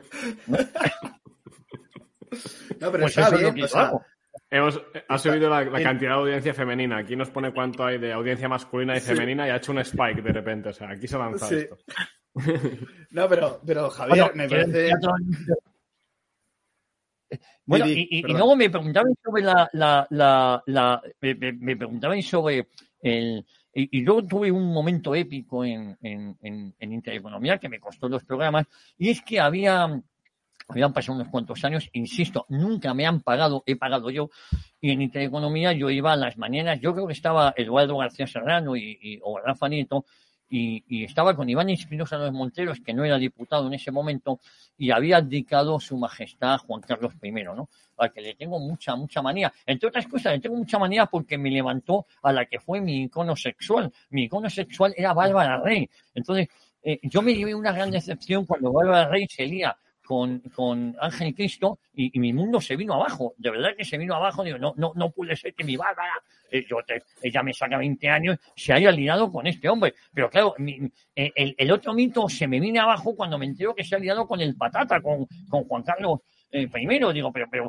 eh, con lo que yo quería esta mujer y, me he quedado en pelotas. Entonces me llevo cierta decepción. Es más, coincido una vez con ella en el casino y la voy a saludar y tal, y, y, y no me saludó porque estaba como loca jugando ahí a la ruleta americana y tal. Iba a decir a la ruleta rusa, no, era la ruleta, era otra la ruleta a la que estaba jugando. El caso es que eh, lo que os iba a contar, que en esa eh, había dedicado a Juan Carlos, creo que era un lunes, y, Iván, que es un tío extraordinario, dijo que le quería dedicar el programa a, a, a- a- al rey Juan Carlos porque era el número uno de todos los españoles y tal, no sé qué, sería a las nueve de la mañana. Y entonces yo en ese momento, eh, yo dije, yo si me permitís, eh, os acompaño, os doy un aplauso, pero yo no me sumo a ese homenaje. Y él me pregunta, ¿cuál es el motivo de que no te sumas a ese homenaje? No, me, yo prefiero no hablar de estas cosas, yo soy muy respetuoso, vosotros seguís con lo vuestro, es un homenaje, pues se lo hacéis vosotros, pero yo quiero que a la audiencia le quede constancia que no me sumo a ese homenaje. Y luego el tiempo me dio la razón. Y entonces, ante la insistencia de Iván, ¿cuál es el motivo de que no te sumes a este homenaje de este hombre que es el número uno de todos los españoles? Y ya me calenté. Eh, Yo el problema que tengo es que tengo cierta facilidad para calentarme. Dije, bueno, mira, te lo voy a decir. Que yo no eh, homenajeo al que debe ser el número de los españoles. Es un putero, un comisionista, un golfo y un sinvergüenza. Si no te ha quedado claro, eh, mm, eh, ¿sabes? Y digo, y el mayor enemigo que tiene la monarquía es el comportamiento poco ético de sus miembros. Y el mayor aliado son los mamarrachos que el 14 de abril salen como mamarrachos, como ratas, a defender una segunda república que trataba de exterminar a la media España o a la España que no pensaba como ellos. Si te ha quedado claro, con lo cual, ni homenajeo a uno ni otro. Pero tú eres monárquico republicano. No sé qué coño soy. Sé lo que no soy. Y no soy ni un golfo ni las otras ratas. No lo sé. ¿eh? Entonces, esto me costó que ese mismo día me quitaran todos los programas que yo pagaba y me dejaran en la puñetera calle. ¿Eh? Porque yo ya Ah, sí, había ese abandonado las en las que- sí, sí, este comentario me costó caro. Y no lo digo. Y es más, eh, me dijeron, eh, denuncia al monarca. No, mira, te voy a dejar mi DNI. Dije mi DNI en directo. Y si lo que estoy diciendo es mentira, que el monarca, que tiene muchos eh, tal, pues que me llame y me denuncie. Es decir, yo no voy a denunciar al monarca porque estamos jugando en tal. El caso es que es un sinvergüenza. Y ya está. Tenemos la desgracia de tener un sinvergüenza, punto. Es decir, eh, hay un padre que es un putero, una madre que es una puta y un jefe de Estado que es un sinvergüenza. Se acabó, no hay vuelta de hoja. Y eso era lo que nos pasó. Y, y, y es una pena, pero, pero si tú a mí me De hecho- preguntas, me picas. De hecho, Javier, en serio, Pues- tu, tu comentario de hecho es bastante mona- pro-monárquico. O sea, quiero decir, Sí, un- claro. una persona que cree en la monarquía de verdad diría justamente lo que tú has dicho. Es decir, el, el mayor problema que tiene la monarquía en España es este monarca en concreto y la mejor defensa que tiene son los energúmenos que están al otro lado. Pero es que es súper acertado. Pero es que si tú, si tú a mí me preguntas, ¿tú qué eres? Es que no tengo ni, ni idea de lo que, de lo que soy. Lo, lo que sé es que a mí nadie me puede decir que este es el número uno de todos los españoles cuando es un sinvergüenza. Eh, eh, se acabó. Que estamos mejor ahora. Pues no lo sé. Es decir, la horca a la monarquía se la están poniendo ellos. eh, Desde el momento que no dan un puñetazo en la mesa. Pero insisto, no sé lo que soy. Eh, eh, hay veces que digo, soy nacional republicano, eh, porque es verdad que los dos experimentos que hemos tenido en España han sido un fracaso, pero ha sido un fracaso por culpa de aquellos que añoran la Segunda República. En España no es republicana por culpa de los mierdas como Pablo Iglesias, como el macho alfa. Por eso no hay una Sí. tercera república en España. Y la, y la Casa Real debe estar encantada de imbéciles como Pablo Iglesias, la pistolera Mónica García, el monedero o, o, o Íñigo ¿no? Entonces tú me preguntas, Oye, ¿tú y- qué? no tengo ni idea. no tengo ni idea. Y en esta línea, y sabiéndonos, sabiéndonos un poco de guion, pero en esta línea, ¿y qué consideración te merece el monarca actual? Eh, bueno, eh, que como, espabile- como no espabile va camino de Cartagena. El problema es que eh, el, el- el problema no lo va a tener él, el problema lo vamos a tener los demás, ¿no? Es decir, eh, mira, cuando uno no se defiende a sí mismo, si tú a mí me dices, eh, échame una mano, échame una serie, y tú eres el que no te quieres defender, llega un momento de, oye, pues macho Pepe, defiéndete tú, o, o Kibi, o, o, o Jürgen, eh, yo ya, es decir, yo te echo una mano, yo, yo te defiendo, pero tú te tienes que querer defender. Si tú, mira, Claro. hay un hecho muy significativo y, y- y con esto me caliento. El gobierno de España Y está aún en la primera capaz. copa. Bueno, esto es la primera, pero eh, eh, esto es todo hielo. eh, Ya no sé a quién pedirle que me baje. Aquí en el intermedio. Pero yo te cuento. eh, el, el- el problema que tenemos es que eh, si tú no te defiendes, eh, yo ya estoy harto de hacerlo por ti. Es decir, ellos son los que tienen que defenderse a sí mismos. Ellos tienen que dar la cara, porque si no, no me pidas que yo dé la vida por ti. Eh, eh, mira, eh, esto tiene un significado, viva la unidad de España, es larga masa para defender el Estado, pero eso hay que demostrarlo. Hay que demostrarlo día sí, día no. Y yo te iba a contar la anécdota que parece que se me va a la cabeza. Yo hay veces que tengo el cerebro como, como la borrica Irene Montero, como una tortilla de betanzo poco cuajada. Lo que pasa es que yo llego un momento que la boca se me va cuajando sola, ¿no? A Irene el problema es que no se le cuaja nunca. Entonces, este gobierno nos ha encerrado 90 días, 90 días a 47 millones de españoles. Sí. Este gobierno, a una ciudad como Madrid, 4 millones de habitantes, 7 en la Comunidad de Madrid, ha sido capaz de encerrarla para hacer la cumbre de la OTAN, aunque solo sea para servir cafés, que eso lo hacemos de puta madre. Servimos los cafés mejor que nadie, la Olimpiada mejor que nadie, aunque no ganemos nada. Sí. Todos somos maravillosos. Y resulta que los premios Princesa de Gerona no se pueden hacer en una ciudad muy pequeñita como Gerona porque hay cuatro energúmenos que dicen que así no se hace. ¿Y dónde se dan los premios Princesa de Gerona? En Figueras. No sé si me entiendes lo que te quiero decir. Es decir, somos capaces de a cuatro millones de madrileños encerrarles en sus hogares, eh, eh, colapsar las carreteras, Sí. eh, nadie podía entrar en Madrid porque estaba cerrada y somos incapaces de una ciudad como Gerona, preciosa Gerona, por cierto, de las más bonitas de Sí. España, dirigidas por cuatro mierdas. Y somos incapaces de dar los premios Princesa de Gerona en Gerona y nos vamos a Figueras. Sí. Hombre, pues si la monarquía o la Casa Real es incapaz de hacer eso, pues algo falla. Entonces, si tú no. Sí. Y luego, una cosa más clave, la pobre nena. Estás, Jürgen, estás silenciado, ¿eh? Estás silenciado, Jürgen. Jürgen, No, perdón, que en esa, en esa ponte- línea es que me he acordado, tío, perdón, es que me he acordado justo de una historia. Hace, será unos 20 años, el príncipe de Asturias, el, el barco príncipe de Asturias, tenía que entrar en Bilbao. Y entonces se dijo que ni de coña, que cómo era posible, que es que no iba a entrar ni de coña, que la gente no iba a querer y que les iban a tirar piedras. Y el ejército dijo que una poca polla y que entraban. Entraron y se llenó la calle de gente aplaudiendo al príncipe de Asturias y, y aplaudiendo al rey que fue a recibirles. Entonces, lo que tú decías, tío, defendeos vosotros. Si es que cuando lo hacéis bien, la gente os sigue. Si al final Sí. la gente lo que quiere es líderes fuertes y poder confiar en, Vamos a en ver, la pero institución. Pero si el apodo es Felpudo. Mucho apoyo no va a tener, ¿eh? Me refiero, si el tío es que se deja mangonear en todas las cosas, nunca va a llegar a tener apoyo de nadie. ¿Quién le va a apoyar? Puede ser monárquico, pero de un Bueno, rey. eh. Este tío no es rey de nada.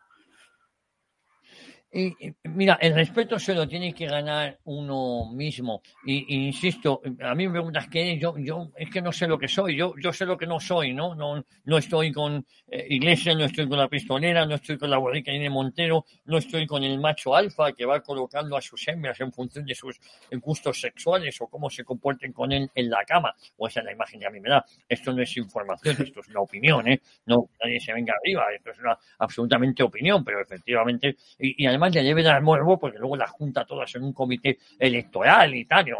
Eso, eso es fetichismo, ¿eh? se junta a una, a la que se ha zumbado, a la otra y la junta todas. eh. Pero bueno, independientemente de eso, eh, eh, eh, que yo ahí no, no, no, entro, yo sobre los gustos de cada uno y las eh, yo seré el último en, en, en hacer ese tipo de comentarios. Parece mentira que el reinado de Juan Carlos, por ejemplo, me preguntabais, pasara, estamos tan faltos de cariño que cuando Juan Carlos le dice al gorila rojo a Hugo Chávez, ¿por qué no te callas? Casi nos da un subidón de alegría. Todos. Este es nuestro momento. Un detalle en puto 40 años. ¿Por qué no te callas? Y eso nos emocionó. Fijaros Sí. qué fácil es contentarnos. Es decir, Sí, qué sí, fácil es tener un detalle. Pero ¿qué, ¿cuál es el problema? Y ahí es donde yo creo que se equivocan. La monarquía o el Estado eh, tiende a intentar agradar a aquellos a los que nos odian. Ese es el problema. Eh, ¿Por qué os cuento esto? Esto yo lo cuento en mi libro La Segunda República sin complejos, que es curioso, pero la historia se repite. Cuando, eh, eh, eh, cuando eh, Alfonso XIII eh, se ve rodeado y, y- y pide ayuda a la Guardia Civil, eh, oiga, que salgan a, a ayudarme, tal. ¿Por qué no sale la Guardia Civil a echar una mano?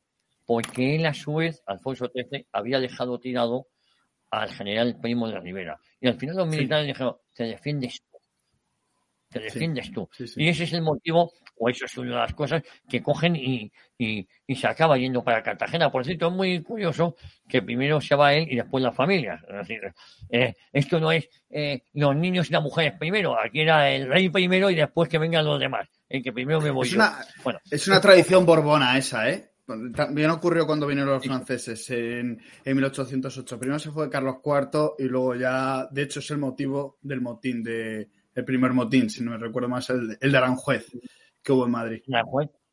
Pero fíjate, yo lo que te digo es que en este momento era el general Sanjurjo, el que era director general de la Guardia Civil, y, y, y ¿por qué no sale Sanjurjo el 14 de abril o el 13 de abril a defender a la monarquía? Porque en el fondo tenían cargo de conciencia porque a su vez habían dejado tirado al general Primo de Rivera. Esto es una teoría muy eh, mía.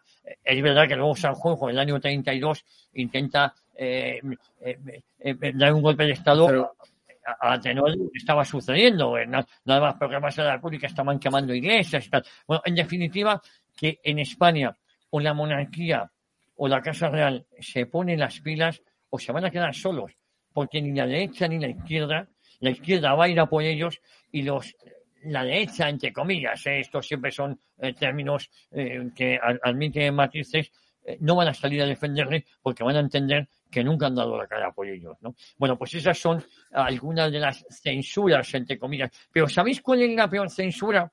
La peor censura no es la que te pone un eh, medio de comunicación. La peor censura es la autocensura, la Au- que el periodista se hace a sí mismo.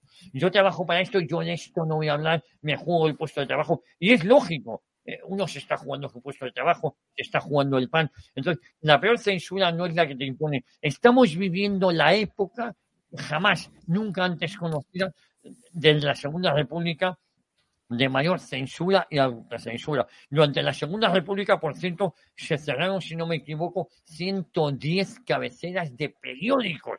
Y ahora Sí. mismo no hace falta cerrar periódicos. Ahora mismo, si tú dices algo que no gusta, te quitan la subvención y te han matado. Y entonces, ¿qué hace el periodista? Se autocensura. Mira, vivimos en un engaño diciendo que los últimos 40 años son la mayor época de progreso, libertad y desarrollo. Y es mentira. Es decir, no estamos en la mayor época de progreso, libertad y desarrollo. Tenemos un 15% de paro, una inflación disparada. Eh, Es decir, no es, es absolutamente mentira. Aunque nos gusta, eh, aunque no nos guste reconocerlo, la mayor época de prosperidad y progreso lo tuvimos en los años 60 y nos autoengañamos diciendo que esta es la mejor época. Es absolutamente mentira. Y todos los medios de comunicación lo saben, pero les han dicho que lo que tienen que decir es esto y hay que decir que el Estado autonómico es la polla, es la leche. Que bien nos va con el Estado autonómico, sabiendo que es mentira, que es una ruina, pero hay que decir que es. Y, y eso la prensa, los eh, manipuladores, los panfleteros han comprado ese mensaje. Oye, de hecho, Javier, esto que has dicho de que la autocensura es lo, la peor censura que hay, me recuerda una frase que realmente no recuerdo la cita de quién era, ¿no? Pero hablaba de los mártires de la verdad. Y es que hoy en día hay como un miedo para decir las cosas que cuando uno defiende una verdad, lo que le ocurre es que te acaban señalando toda la opinión pública, todos los medios que están aborregados te señalan, te juzgan antes de que haya un juez emita cualquier sentencia. Tú ya estás condenado por haber hecho, por haber dicho antes de que se demuestre lo contrario. Eso es lamentable, tío. Es que es un martirio. Pero bueno, antes cuando comentabas, Javier, de que tú mismo no tenías como una definición clara de si soy esto o aquello, ¿no? Pero en cambio tienes un proyecto de comunicación muy serio que lleva ya dos años o tres. ¿Cuántos años lleva de Decisión Radio? Perdona. Brevemente. No, no, fíjate, eh, eh, eh, os cuento, eh, Radio ya llevaba cinco años y Decisión Radio acabamos de empezar el segundo año. El El segundo, año, vale. Hemos acabado Eh, y, y- y hemos empezado ahora justo en segundo año. ¿eh? Entonces, ese proyecto de comunicación al final se basa, como todos, en algunas series de identidad, algunos valores, algunas características. Habéis tenido ahora mismo, en, lo he visto por Twitter, una reunión con casi todos los eh, miembros que estáis llevando a cabo todo el tema de Decisión Radio. Yo, las fotos que veía, hoy un buen ambiente que te cagas. eh, o sea, da gusto. Ves las fotos y dices tú, coño, pues no sé cómo será Javier García Isaac, tenía ganas de conocerte, pero este tío tiene pinta de generar un buen rollo porque te veo como que acoges a mucha gente y hay buen ambiente en torno a comidas y tal, no sé qué, y la cosa funciona, ¿no?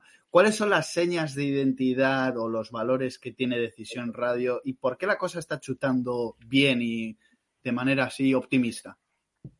Yo espero que las cosas no cambien y yo creo que están optimistas. Yo, como os he comentado antes, yo tengo una manera de ser que soy eminentemente optimista. Yo siempre veo el vaso eh, medio lleno y no medio vacío. Eh, eh, se me pincha una rueda y pienso que es una oportunidad porque tengo las otras tres, las tengo hinchadas. Cuando digo, hostia, podría haber sido peor, se me podrían haber pinchado dos y solo se me ha pinchado una. No, es que esto me pasó el sábado. entonces hay que intentar siempre mirar para adelante, generar buen ambiente. Y hay una clave que con todo lo que está cayendo, hay que hablar de lo que nos une.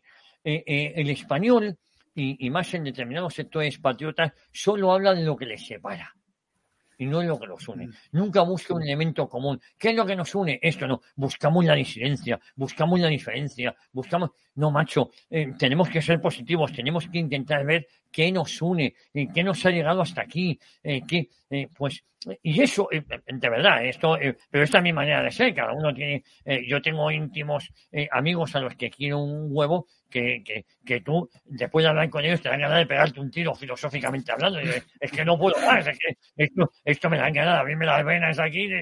por favor, señor, llévame pronto, llévame pronto porque no aguanto más pues entonces yo intento que sea todo lo contrario, que sea, que vamos a tal, vamos a tomar una copita, vamos a tomar, no sé qué, vamos a tomar algo, pero, pero, pero, pero, pero, entonces, eso yo creo que eso, eh, eh, eh, luego a mí me gusta mucho generar equipos, el éxito no es de uno, el éxito es colectivo, no es fácil eh, conseguir esto eh, porque el ser humano, independientemente de derechas o de izquierdas, busca un protagonismo eh, individual, busca un protagonismo. Y, yo en mi caso, de verdad, nunca he buscado ningún protagonismo, ni he buscado ser mejor que nadie. Yo soy un soldado más al servicio de la causa, de la cosa que quiera justa en ese momento. No, no se trata de, de, un tío, eh, eh, eh, porque si el, el, oficial que me va a mandar considero que es un inútil, pues se lo tengo que decir, machote, es un inútil y vamos a elegir a otro oficial o, vamos a poner al más sabio de todo, ¿no? En ese momento también soy muy incómodo, pero el, el, el, tema es generar buen ambiente, generar equipo, todos valen, hay que saber dónde tiene que estar cada uno y estoy seguro de que cada uno tiene un puesto en el que ocupar. Lo que hay que saber es cuál es ese puesto. Yo recuerdo Miguel, Miquel Lassa, que podía ser un paquete, pero un día te metió un gol eh, 30 metros de, de, la mitad del, del, eh, centro del campo. No sé si os acordáis de Miquel Lassa, es lógico que algunos de vosotros os acuerden. Y, o Villarroya, pues yo soy mucho de Villarroya, de Miquel Lassa, de gente que son vegadores y que a lo mejor en otros equipos no podían funcionar y para mí me van en todos. Eh, yo creo que, que no se puede prescindir de nadie, hay que hablar de lo que nos une y, y hay, que hay, y hay que desenterrar aquello que nos separa. Ya tendremos tiempo de ir ajustando cuentas, de ir eh, modulando el mensaje, pero lo primero hay, hay cosas que están en riesgo. Y ahora mismo, aunque la gente pueda pensar que esto es eh, lo que está en riesgo es España, eh, es que es verdad, ¿eh? uno puede pensar, no, España no se puede entender sin Cataluña, no se puede entender sin Vascugadas, no se puede entender sin Galicia, en determinadas zonas de España está perseguido el español. Esto es acojonante. Es decir, no, es que hay hay un gobierno autonómico que ha dicho que no va a cumplir unas sentencias que obliga por cierto, a una sentencia miserable. Digo miserable porque el que solo se obliga a aprender el 25% de español en España eh, me parece una auténtica aberración, ¿no? Entonces, por eso digo que todo eso, que todo eso eh, eh, eh, a mí me gusta hablar siempre de lo que me une y no de lo que me separa. España es rica porque tiene varios idiomas, naturalmente así. Yo defiendo el vascuence, el vasco, el gallego y, el, y el ibicenco, si es a base de silbido o lo que sea. Sí, claro que lo defiendo pero en España lo obligatorio es aprender español y lo demás es optativo, igual que tú estudias francés, inglés, alemán, catalán o, vasco. y, y, España es un país que se está suicidando. España es un país que permite que los que odian a España formen parte del gobierno de España. Es es algo acojonante, ¿no? Es algo que no entraría en la cabeza. Bueno, pues eh, eh, mi mensaje, hablar de lo que nos une. Y una vez que hablemos de lo que nos une, ya tendremos tiempo de ir modulando eh, qué es lo que tenemos que hacer o ir concretando el mensaje. Y, y, y por eso la pregunta de que me decía, joder, pues, eh, siempre estás con gente, siempre... Pues, porque intento no discrepar, no, no discrepar entre comillas, yo discrepo absolutamente de todo. Estoy con mi madre todos los días discrepando, mi madre se vacunó, y dije, estás loca, se ha caído siete veces. Bueno, es que en la edad, no, mamá, es que te has vacunado y estabas de puta madre y ahora te has caído siete veces, pero bueno, no voy a enfadarme con ella porque es mi madre y cada uno haga lo que quiera. Yo uno Javier, lo que- lo que tiene que hacer. Hay- hay- en ese sentido, lo que has dicho, y antes de que pregunte Siki una cosa, aquí nos gusta decir mucho en Terra Ignota una frase que nos dijo Inocente Duque, un youtuber, no sé si lo conoces, que cuando nos conoció, y de hecho nosotros fuimos a su canal y él vino a nuestro canal y tal, dijo que lo que más le sorprendía de, de los ignotos, que estamos aquí en Terra Ignota, es que no teníamos una misma manera de pensamiento, ¿no? Una misma ideología, que es una manera de pensar, sino que teníamos unos mismos valores que era una manera de vivir. Y esos valores, claro, nosotros hablamos mucho, al final Terra Ignota surge como un grupo de amigos que está compartiendo unas cosas y hablamos de un montón de temas y efectivamente, o sea, hablar de lo que nos une me parece una cuestión fundamental que como eje de una radio, de una emisora de radio, coño, eh, hay un proyecto ahí muy interesante. O sea, como lema me parece decisivo, vamos. Vamos, Dale, es que Siki. te voy a. Eh, eh, Sí, sí. Yo, yo, uno, es decir, que para hablar de lo que nos separa, eh, ya habrá tiempo, pero, pero eh, a mí me apetece con vosotros y, y, y, y para la España en que estamos con ellos, hablar de lo que nos une, ¿qué nos preocupa? La unidad de España. Pues el que esté a favor de la unidad de España conmigo. No, es que yo quiero una república, yo quiero. Oye, que para mí eso es secundario, ¿eh? Para mí primero es España. Que haya un monarca o que haya una república, para mí es secundario. Lo primero que quiero asegurar es la unidad de España. Y la unidad de España, ¿qué lo conforma? Esto. Por eso digo que, que creo que una clave y, y, y- una de las claves del éxito de la boca del lobo es que yo intento hablar de lo que nos une, de lo que nos une a, los patriotas, que no, no, y, y siendo muy claro. Y, y el resto lo dejo para temas temas que habrá que abordar, pero cuando llegue el momento. Pero yo no voy a, eh, estar discutiendo eh, con un pájaro eh, que hayamos en educación si ni siquiera tenemos un concejal eh, o, un, o, poder para cambiar, como decía mi amigo Juan Juan Corbe, una coma en el BOI. Eh, oye, yo no voy a hablar de esas gilipolleces, porque por desgracia en los 80 y en los 90 eh, he, vi- he- he vivido unas discusiones, bueno, discusiones que os podría contar aquí de quién estaba a favor de, Irak o quién a favor de Estados Unidos, y eso era motivo para hacer una disidencia. Por cierto, yo estaba a favor de Saddam Hussein en esa época, te hablo de la primera guerra del Golfo, digo para que nadie eh, se piense. Entonces, eh, y- y yo pensaba, digo, pero esto es absurdo, hemos generado una disidencia dentro, por ejemplo, de juntas españolas, de quién apoya a los Estados Unidos y quién apoya a Saddam Hussein en la primera guerra del Golfo. Y eso era motivo de una movida acojonante. Y decía, pero somos tontos. Pero ¿De verdad nos preocupa esto con la que está cayendo en España? Bueno, pues todas estas movidas las he vivido yo. Y a partir de ahí me cambió el chip y dije, mira, primero vamos a preocuparnos de lo nuestro, vamos a hablar de lo que nos une y de lo que nos separa habrá tiempo. ¿Pero cuándo habrá tiempo? Cuando tengamos poder para discutir sobre eso. No antes. No voy a discutir de cosas en las que ahora mismo no puedo cambiar las, las cuestiones, ¿no? Voy a hacer lo posible por salir a la calle, pelear, pero eso no me va a generar eh, montar una discusión con un hermano fraternal por culpa de una gilipollez de estas características. Eh, dale, Siki. Eh, vale, yo te quería hacer una pregunta. Ya vamos a ir dejando ya estas cosas, yo creo. Y vamos a ir con una pregunta de que a mí me gustaría saber, vamos, que ¿por qué tienes casa aquí? ¿O qué es lo que te llevó a tener casa aquí en Galicia? ¿O por qué te, te vemos tanto por aquí? Bueno, eh, ¿sabes qué pasa? Que en, eh, en Galicia es uno de los sitios. Bueno, yo, yo soy un viajero impenitente, es decir, eh, yo eh, me obligo a mí mismo de ir una vez al año a Roma, siempre que se pueda, eh, porque esto no es fácil, de ir una, una vez al año a Múnich, eh, de ir una vez al año a Hispanoamérica, insisto, no, no, no es fácil y, e intento que me inviten para que no me cueste dinero. Pero en Galicia tengo casa eh, porque me siento muy unido a, a Galicia, a la manera de ser. Me encanta la lluvia, me encanta ponerme el barbo y un, eh, un gorro de agua, eh, fumarme un puro mientras está llovinando, viendo las rocas. Eh, recuerdo cuando era pequeño con mi padre iba a ver unas ruinas al lado de Catoira y mi padre me contaba una historia. Yo me había pedido García y me decía, mira, nuestros antepasados venían por aquí en barcos vikingos y tal. Seguramente en una milonga, pero que a mí me. me No, me no, eso era fascinaba. real. Y además, lo de García ya hablaremos de eso otro día, que ya te contaremos otra cosa sobre García, que de eso va a tener lío. Ah, a ver, Bueno, a ver, tú ¿qué va a sabes que contar el al, que apellido, al que apellido no tenía García le ponían. Entonces yo a mis hijos me los llevaba aquí a estas rocas y íbamos buscando gnomos entre los helechos. Veía, ahí hay un gnomo. Y ellos veían gnomos, como yo los veía con mi padre. Y yo juraría que incluso los veía física, oh, los veía ahí, ¿no? Entonces, Hombre, es que a ver, lo sabía, lo sabía, a ver, lo sabía, ¿no? bueno, yo los he visto, no te digo más. Por eso, o sea, Eh, eh, yo eh, eso me lo eh, me lo creo y en ese sentido no es que sea infantil, es que me lo creo, ¿no? Y, y me siento muy identificado con Galicia. Mira, el problema de los que hemos nacido en Madrid, como es mi caso, nos falta arraigo. En Madrid, Madrid es de todos, ¿no? Entonces me dicen, ¿tú qué te sientes madrileño? Pues a mí me cuesta decir que me siento madrileño. Si me preguntas que me siento gallego, aunque no tengo nada de familia en Galicia, mi padre vivió en Boiro, eh, mis abuelos eh, son navarros y catalanes, eh, también salmantinos, pero no me siento, y, y- y- yo, en cambio, me siento más gallego, ¿no? Y no tengo nada que ver con Galicia, no tengo familia en Galicia, no tengo nada en Galicia.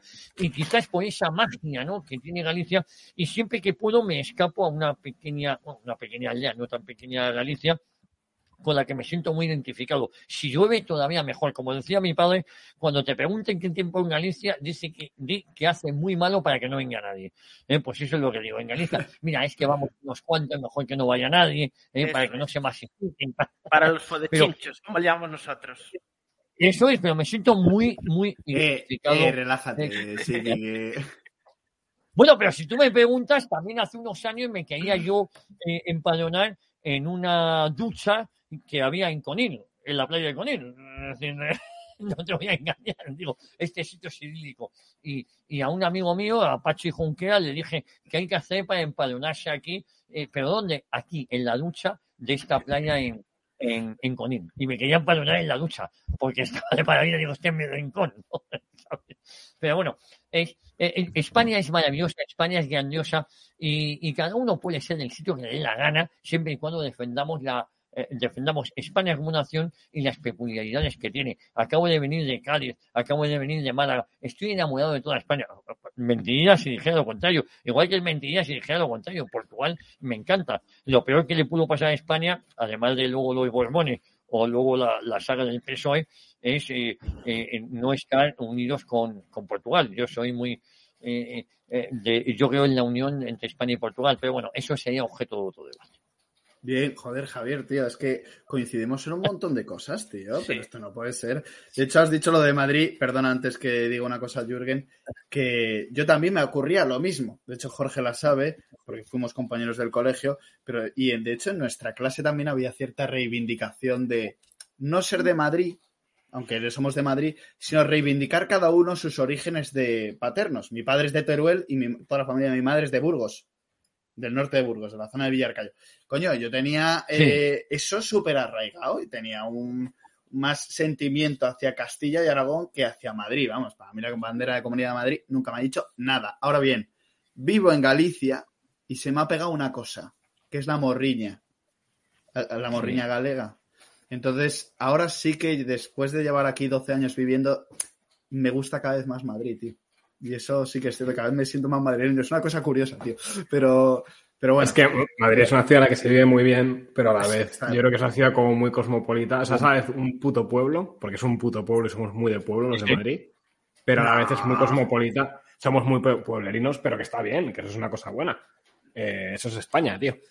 Pero a la vez es muy de todos lados. Como tú dices, pues el, el uno es de Teruel, el otro es gallego, el otro es vasco, el otro es no sé cuántos y, y Jürgen es- mundo, ¿no? Yo soy de, de la luna, de pero Soria, no cree que tú eres de ahí. Soria. Eh, Jorge, dale la Bueno, pregunta, la de... Ah, bueno, acaba, acaba, Javier. No, no, únicamente deciros que eh, efectivamente siempre echamos de menos lo que no tenemos.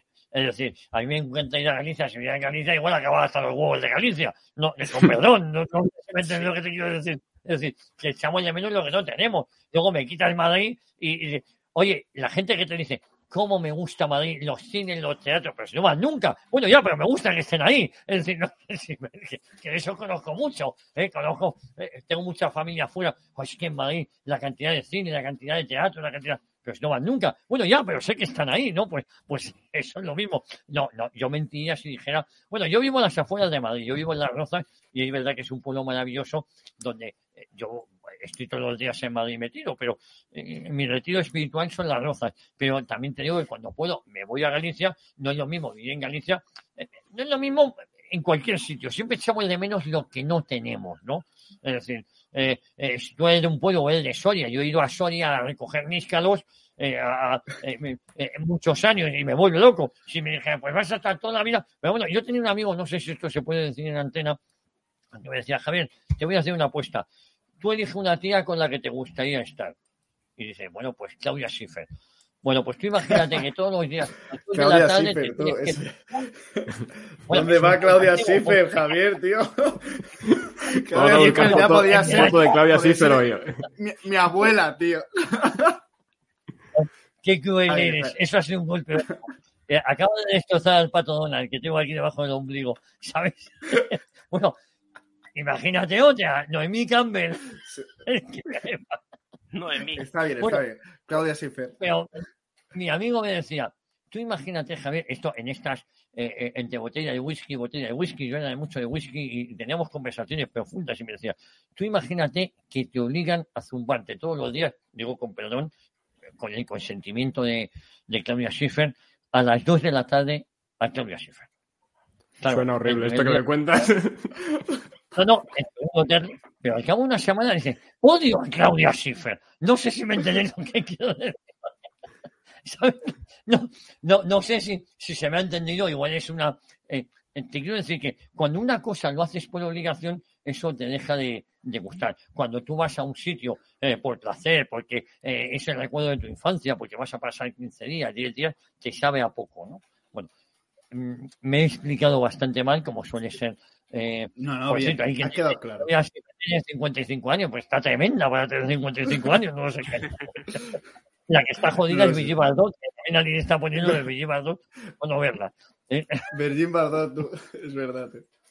Bueno, Jürgen, dale la pregunta, la última pregunta y vamos con preguntas. Bueno, de hecho, la última pregunta que le vamos a hacer ya es englobar en un conjunto de preguntas, Javier, del chat, de algunas preguntas que nos han llegado por Twitter y, y demás, ¿no? Y demás. Sí, yo que la, la última que yo quería hacer era un poco faceta literaria. O sea, tienes varios libros. Hemos hablado que tienes uno sobre, sobre el caudillo, sobre Franco. eh, tienes de la Segunda República. Eh, ¿La parte literaria es, digamos, una vocación de escritor o es más bien necesidad de comunicar?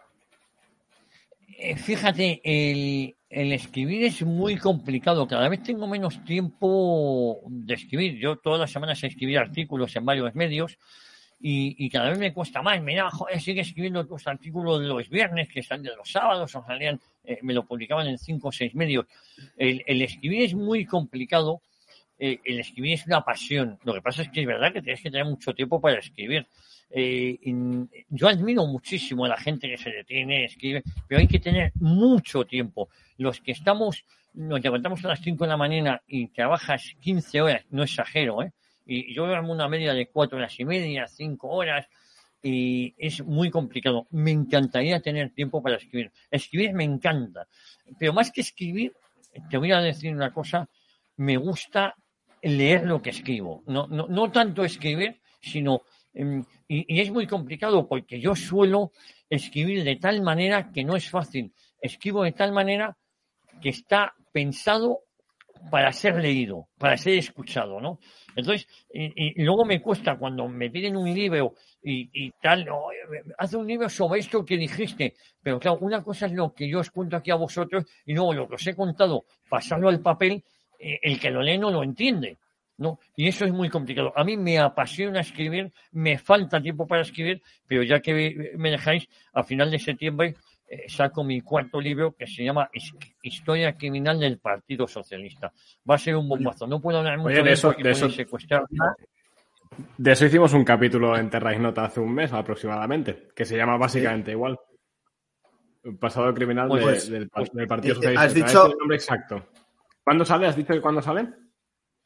Va a salir eh, eh, primero de octubre, finales de septiembre, lo edita Actas, insisto, eh, historia criminal del Partido Socialista, y va a ser un bombazo, un bombazo, valga mi falsa modestia, porque en ese libro eh, cuento desde la fundación del partido hasta nuestros días.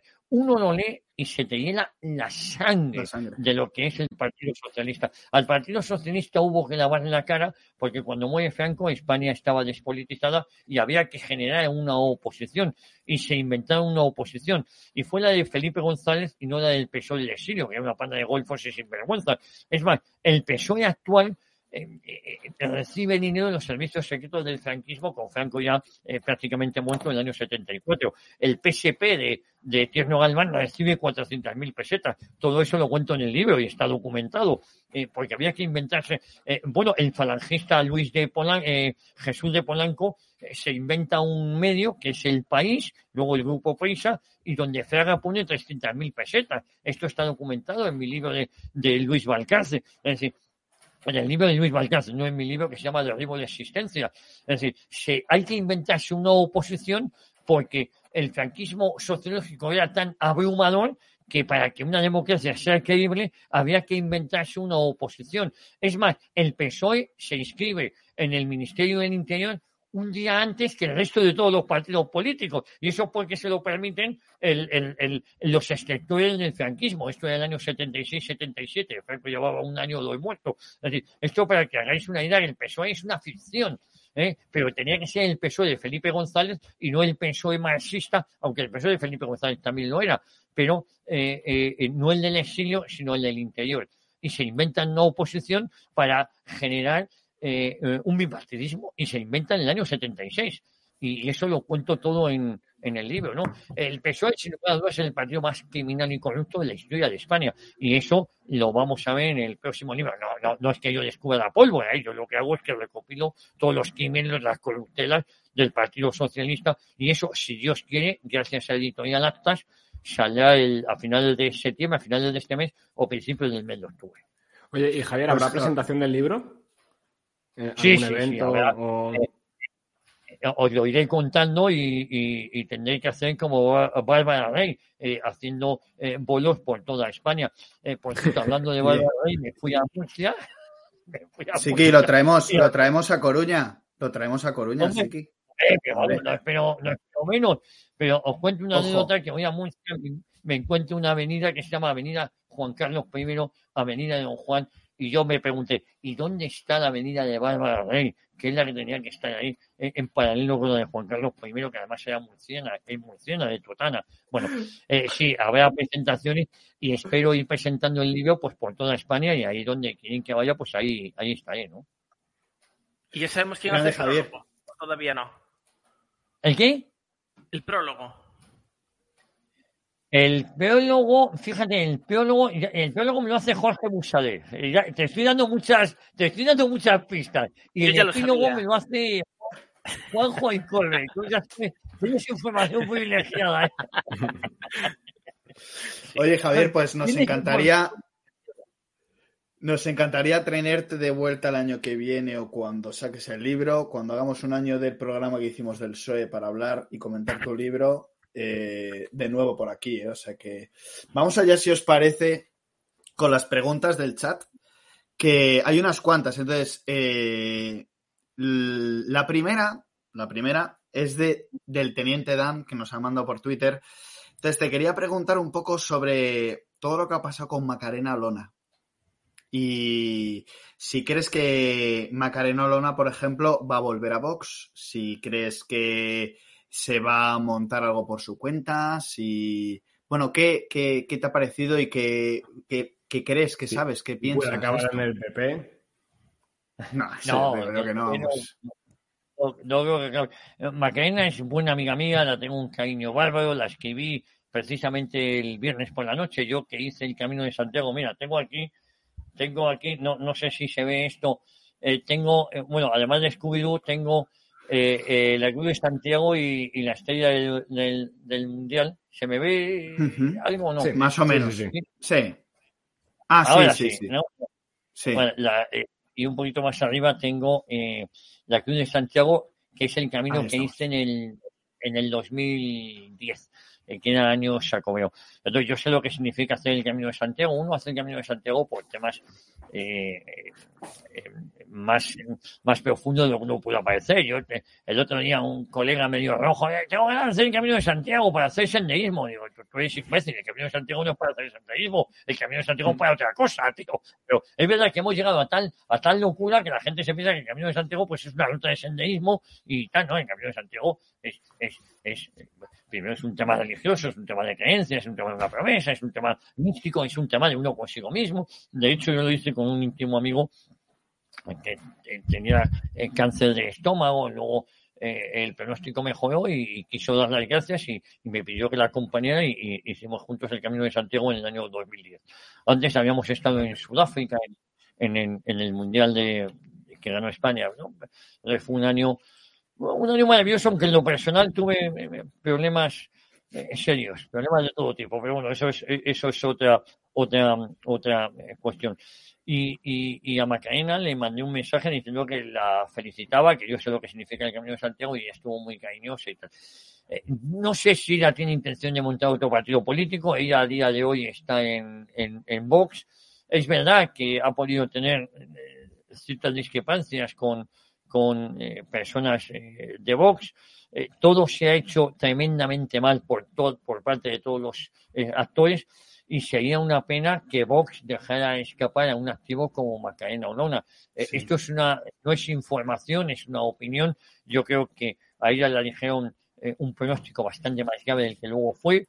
Eh, creo, insisto, es una suposición que ese es el motivo por, por el que da gracias a Dios. Dice, voy a hacer el camino de Santiago para dar gracias de que no tenía este pronóstico tan grave. Y, y a partir de ahí se ha montado, no, sé si un circo, una romería que a mí no me gusta. Yo a ella la tengo un cariño eh, bárbaro, pero creo que ha sido más de los demás eh, que de ella misma, ¿no? Eh, y, y yo espero que no abandone Vox y, y que no, de verdad, eh, bo- que no abandone Vox o que no lo obliguen a abandonar Vox. Yo creo que Vox no puede prescindir de un activo como Macarena o Nona porque si no algo está funcionando mal. Eh, sinceramente, entonces espero eh, que no se vaya. No la veo en el Partido Popular ni mucho menos. Hablaba quien decía, y con eh, la Argentina esta y tal, y van a montar un partido. Yo, que yo creo que eso sería un, un gravísimo eh, error. Lo que hay que hacer es dar la batalla de dentro. Ella tiene que Sí. seguir en Vox, hacerse valer, dar un puñetazo en la mesa y, y, y, que la tengan en consideración. Esa es mi, ese es mi, punto de vista. Todo se ha hecho muy mal, ha coincidido con su enfermedad. Eh, a lo mejor no se la tenía que haber mandado a Andalucía, aunque yo soy de los que pienso que para mí era la mejor candidata, eh, pero no se ha hecho nada bien. ¿Estamos a tiempo de recuperarla? Sí, yo creo que, que Macarena es un activo para el partido y que tiene que estar en. Sí. Lo es, lo es. Pues, eh, Javier, eh, otra pregunta que tenemos también, te voy a juntar dos porque se parecen más o menos. Una la hace que está en el chat Luceros de los Luceros y la otra es eh, bien el Teniente Dan. De los Luceros pregunta por un lado que qué opinión tienes de cómo puedes ser rojo de joven y luego a medida que vas creciendo de derechas, ¿no? Te vas haciendo conservador. ¿Qué opinión tienes de eso? Y luego, a- juntándolo un poco con el teniente Dan, él habla un poco de la brecha que hay generacional a la hora del voto. De por qué los jóvenes votan una cosa y a otra. Y si crees que esto está cambiando un poco. Te lanzo estas dos, puedes hacer una disertación así breve. Yo lo que me afecta a mí, como nunca he sido rojo, nunca he votado rojo, con lo cual eh, no lo sé, no sé qué es ser joven y votar rojo porque no me entra en la cabeza. El que vota rojo de joven o de mayor es un imbécil, eh, ¿sabes? Con lo cual ese no es mi caso. Eh, eh, de verdad, lo digo con todo cariño sin intentar faltar el respeto a nadie. Eh, el rojo de joven y luego el conservador es que eh, eh, ha vivido muy bien en su casita y luego eh, quería ser contestatario con papá. Yo tengo muchos tíos rojos, no voy a dar nombres, muchos tíos rojos que vivían de puta madre. En cambio, la rama de la familia que vivíamos de pena éramos los fachas. En cambio, la rama de la familia que vivían cojonudamente bien eran los rojos. En mi caso era al revés, vivíamos de puta pena y nos, nos hicimos fachas desde el primer momento. En mi caso, yo no hablo por mi hermana, porque yo tengo la desgracia de tener una hermana a la que adoro y es más roja que el diablo, porque sabéis que el diablo es rojo, ¿no? Pero bueno, independientemente de esto, a mí eso no me ha pasado. ¿Qué es lo que pasa? Eh, el, el, el, que vota rojo de joven eh, piensa que es contestatario y nada más lejos. El ser rojo y tal está manipulado, es un títere. Eh, si uno quiere ser rebelde, tiene que votar lo contrario, tiene que ser contestatario. Es lo que no se dan cuenta algunos imbéciles. Soy rojo y levanto el puño y tal. Tú lo que eres es un imbécil que está siendo manejado, porque al final vas a entrar por el aro. Eso lo he visto. Eh, con lo cual, si uno quiere ser rebelde y tal, tendría que votar todas opciones muy diferentes, que era mi caso. Yo era eh, todavía, no, no, más radical, porque yo creo que eh, eh, yo, en la sociedad, hay un momento en, lo que tú tienes que ser también posibilista, qué es lo que hay y qué es lo que no hay. Y, y, y, aquellos que dicen que de joven voto rojo y no me vuelvo más conservador, eh, bueno, pues eh, que se lo hagan mirar, que hay muchos y está bien que se, que se caigan del caballo. Eh, claro, también tienen que ver qué es lo que es votar conservador, porque ahora mismo PP y PSOE tienen más semejanzas que diferencias. Con lo cual, no, yo de joven votaba a Felipe González, sí. ahora voy a votar a, a, Rajoy. ¡Oh, qué valiente! Bueno, estás votando lo mismo, que son los que se reparten el poder. Ese no es el voto valiente, el voto valiente es ir un poquito más allá, ¿no? Los otros que te hayan tomado tomado, eh, tomado el pelo. Eh, de esto hemos tenido mucho a lo largo de la historia, pero insisto, lo conté. Y ahora hay una cosa, eh, ¿por qué hay tanta censura en Twitter? Porque se les ha ido en las manos. Mira, yo cuando voy por la calle, a mí no me saluda gente de mi edad, que por vergüenza no voy a decir la que tengo, aunque claro, con mis gustos sexuales como Bárbara Rey, eh, o tal, hay por cierto, me saca 30 años, sé que no haya líos, a ver si se piensan que tengo la edad de Villival 2. Entonces, uno puede sacar, uno puede sacar mi edad, pero eh, eh, se les ha ido en las manos, porque las redes sociales no estaban pensados para nosotros, ni para ninguno de vosotros, ni para mí. Eh, ¿Qué pasa con el joven? Ahora lo contestatario es votar a Vox, votar otras opciones que no tienen.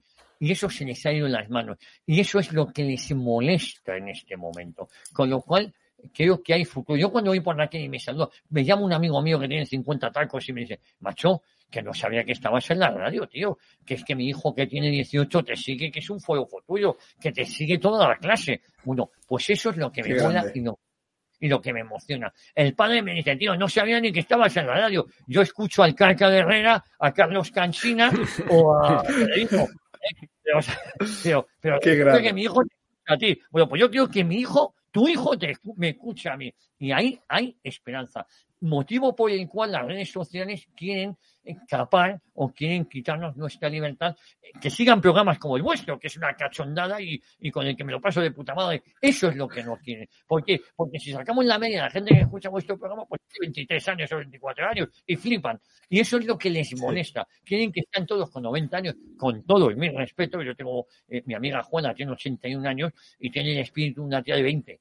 ¿sabes? Es decir, la edad, la edad es otra cosa. Yo cuento con la edad sí. mental y yo quiero a esa gente. Y esa gente ahora se les ha ido de las manos, motivo por el cual nos están censurando todas las redes sociales. Oye, Javier, una Oye, pregunta. Porque eh, comentaba antes Alfonso, si tendrás nuevos proyectos con Pío Moa, tuvisteis uno sobre la masonería que estuvo bastante guapo. Eh, ¿Vais a seguir o tenéis pensado algo de cooperar en el futuro?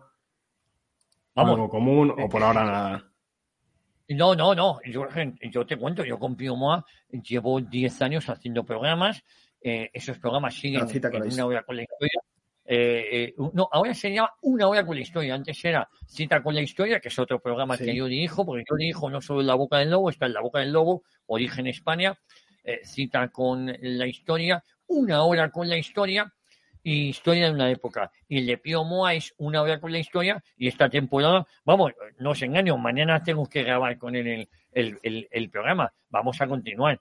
Una hora con la historia. Hay un canal de YouTube de ese programa y también lo emitimos en Decisión Radio. Pero sí, sí, con Pío Moa es íntimo amigo mío. Hay que tener mucha paciencia para saber llevar a Pío Moa. Lo digo con cariño, que está escuchando.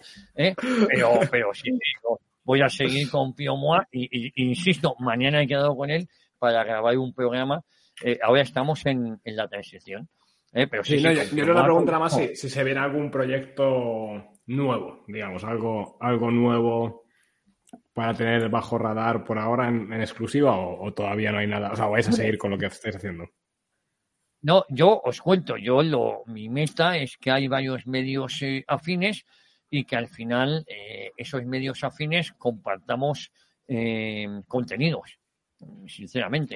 Yo, yo intento tener esa habilidad. Como os he dicho, me gusta hablar de lo que nos hablo, de lo que nos une. Yo no entro en cuitas personales de este tío, este no sé qué, este no sé cuánto. Yo lo que intento es, hay un- una televisión que se llama 7NN, eh, está el ATV, a la que yo tengo mucho respeto. No, que soy muy pepera. Puede ser lo que sea, pero, pero a mí me llaman todas las semanas. Y, y- yo estoy orgulloso de participar ahí. Será muy pepero, pero yo estoy ahí. Y además me da igual que sean peperos. Está Decisión Radio, está 7NN. Y a mí, ¿qué es lo que me gustaría en un futuro? Si tú me dices, vamos a pedir algo a los Reyes Magos. Yo sigo queriendo mucho a los Reyes Magos. Yo soy de los que eh, eh, el, el 5 de enero a las 4 de la mañana estoy despierto mirando por la ventana deseando que aparezcan los Reyes Magos. Y os juro que los he visto. Os juro que Qué los- grande. Qué grande. de verdad. Qué grande. Es decir, no, no, no, no. Y, y, y entonces, eh, una de las cosas que estoy pidiendo es que estos medios y algunos más eh, compartamos contenidos, porque es tontería, cada uno con su empresa, cada uno con su idiosincrasia. No voy a discutir con aquellos, eh, tengo grandes amigos, es que este me cae mal, el otro me cae de puta madre. Mira, mira, mira, Vamos a dejarnos de exuminadas que lo que está en juego es España. Es que lo que está en juego es. España. Oye, Javier, eh, y, sí, sí. y con, con esto de los Reyes Magos, ¿tú crees que va a ser un regalo de, para España? Bueno, ya está empezando a ser, porque está llegando ya. Con 7NN y con Decisión Radio, lo que es la alternativa, va a haber más medios que se vayan a unir a la alternativa. Va a ser un gran regalo que va a recibir de los Reyes Magos España, Bueno, ese grupo que sí. mediático. Eh, eh, fíjate, a mí cuando me dicen eh, va a salir otro medio, tal, si yo lo que quiero es que haya 100.000 medios, es decir, cuando haya eh, 100.000 medios y aquí cabemos todos, y uno dice, no nombres a este que es tu competencia, para mí no es ninguna competencia, a mí me llaman de cualquier medio y estoy, eh, fabulosamente bien, y me llaman y les doy publicidad en mi medio, es decir, que es que hay para todos, es decir, yo quiero que haya 10.000 medios, que la gente se informe con nosotros, que vea la televisión con nosotros, que escuche la radio con nosotros, que, que, que vea el canal de YouTube con nosotros, que vea esto. Es que no podemos parar. Es decir, que cuanto más medios hay- hay- existan, mejor. Que no somos competencia, que somos complementarios. A mí cuando me yo salí mal de Intereconomía. Bueno, pues yo adoro Intereconomía a pesar que salir eh, eh, mal con ellos. Eh, tiene que haber Intereconomía, tiene que haber lo otro. Tiene que haber... Es decir, se trata de la batalla cultural. Se trata de no parar de machacar. Con lo cual, mi objetivo y, mi modesta opinión en, lo que yo puedo hacer es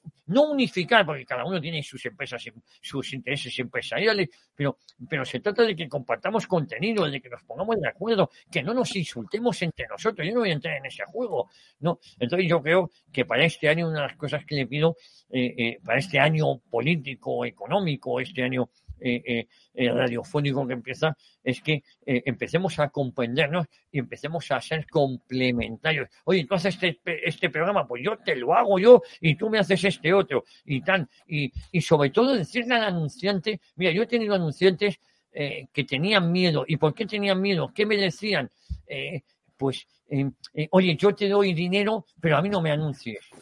¿Y, y, y dónde va tu dinero? No, es que me anuncio en la sexta. ¿Y sabes lo que yo les decía? Mira, cuando a tu mujer la estén violando, cuando a ti te estén tirando por la ventana, cuando al párroco de tu iglesia le estén quemando, acabaréis diciendo, eh, coño, he normalizado el mensaje del mal. El mensaje del bien es que estos empresarios se anuncien con nosotros, con todos estos medios. Quitar ese miedo, ¿no? Eh, ¿Qué es lo que pasa con el conservador, entre comillas? Que te da dinero a escondidas, pero se anuncia, normaliza el mensaje del mal.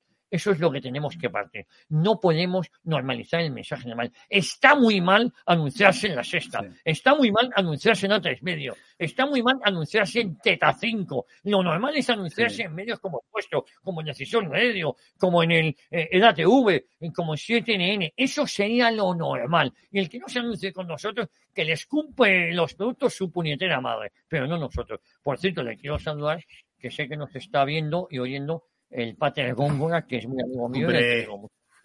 ¿Eh? Es un clásico. Grande. Grande, Pater. De hecho, Javier, esto que acabas de contar en un directo que tuvimos con Eurico Campano, nos lo mencionó. Esto mismo lo explicó, tal cual, cómo puedes anunciarte en estos medios y cómo funciona. ¿no?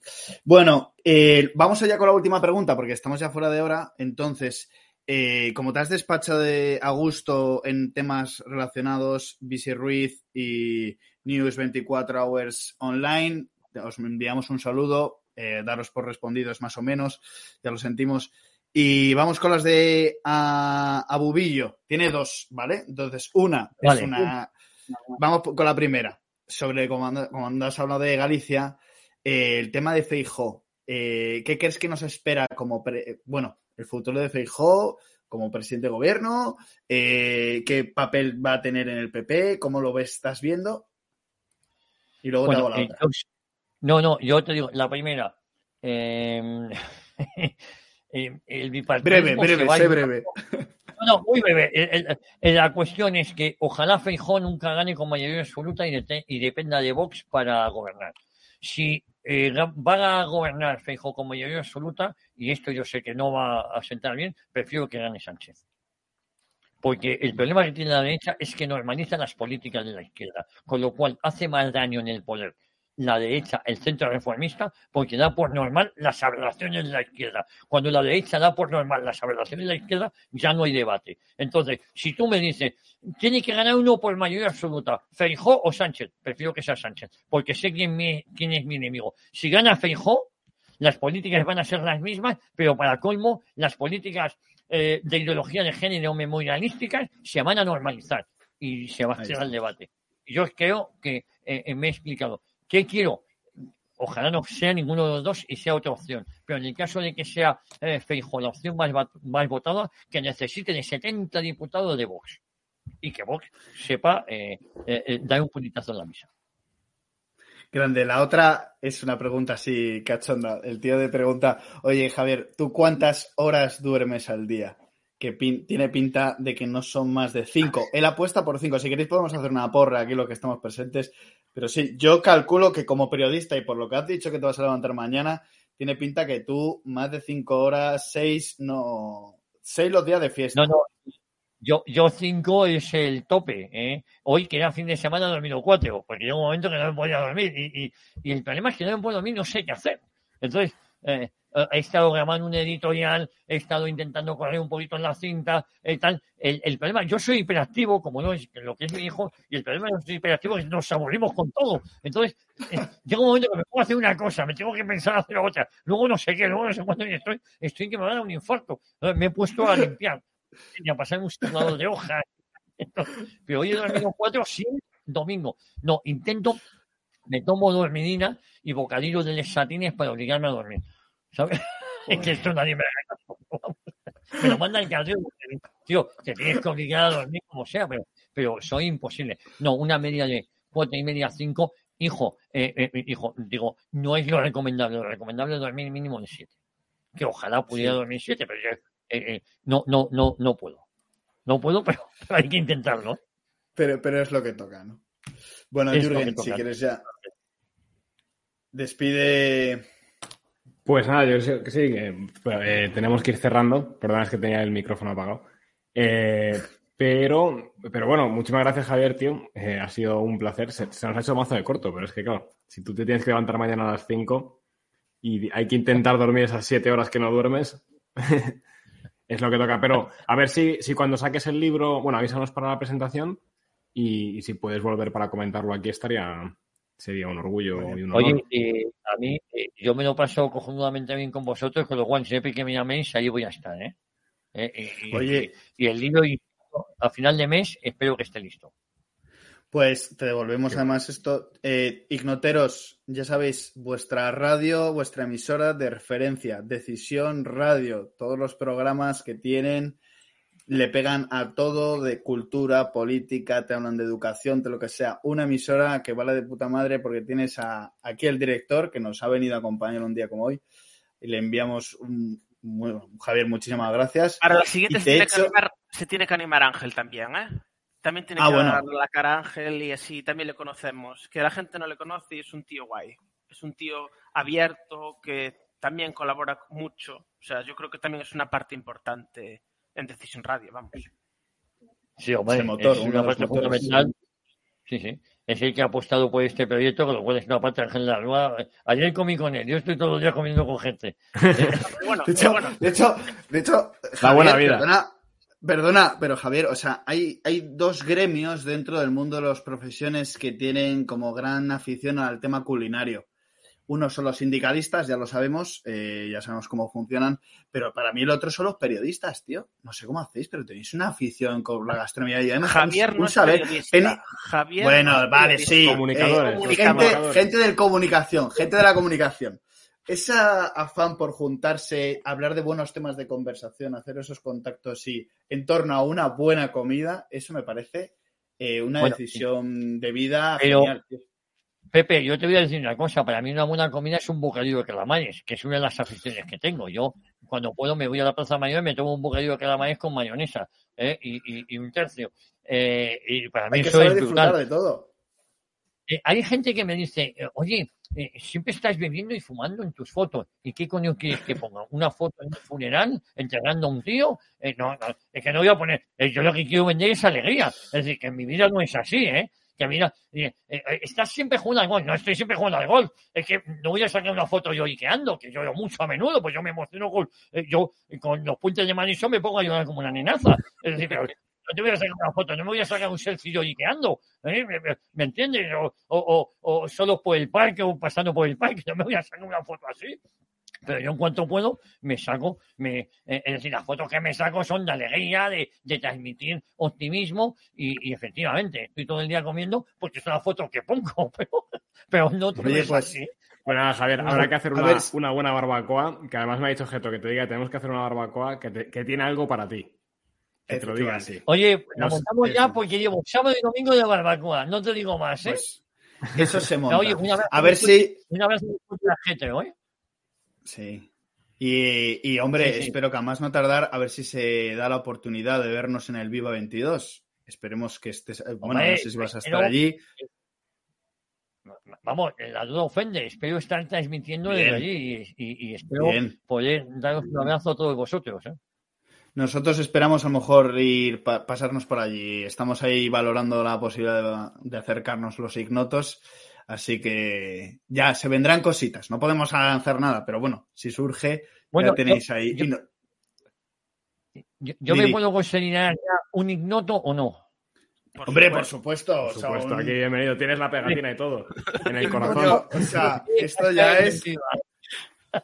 Sí, sí, sí. Oye, Chiqui, ¿llevas una, una camiseta de la, de la Agenda 2030 o qué? No, no, no, no, no. Sí, jódeme más. Veía los cuadraditos de colores y Sí, digo, sí, venga, sí, sí, sí, sí. La, de, la de la NASA debe estar en la No, lavando esa- y entonces ha Sí, puesto ahí esto. está, sí, sí. sí. Bueno, Javier, muchísimas gracias por acompañarnos hoy. Eh, esta es tu casa. Llama a la puerta cuando quieras y todo lo que necesites. Ojalá nos veamos personalmente, nos lo haremos, saldrá alguna ocasión. Y muchísimas gracias también por todo el apoyo que nos habéis dado con todo el documental del 11M en Decisión Radio y todas las veces que nos habéis dado voz. ¿Vale? Bueno, y lo que os iba a decir, que lo que necesitéis por parte nuestra y de este humilde servidor, que contéis con nosotros, y felicidades por el trabajo que hacéis y sobre todo por ese magnífico documental eh, que existe sobre el 11M, porque fue espectacular. Hoy en la comida que estaba con unos amigos, donde estaba Josué Cárdenas, lo comentábamos, espectacular ese documental. Todo lo que necesitéis, os lo juro, eh, por parte mía, ahí me vais a tener siempre. Vale, Muchas gracias. Muchísimas gracias. Un Muchas abrazo muy fuerte Pues a nada. gente que ha estado detrás de mí y felicidades por su hija, que sé que hoy no podía estar con nosotros porque estaba con, con la niña recién nacida. Os mando un abrazo a todos y a todos los que han estado soportándonos ¿eh? y les pido perdón por este lenguaje muy tabernario que suelo utilizar. Y Nada, que- nada, y nada. Eso me- es. Eso forma parte de la casa.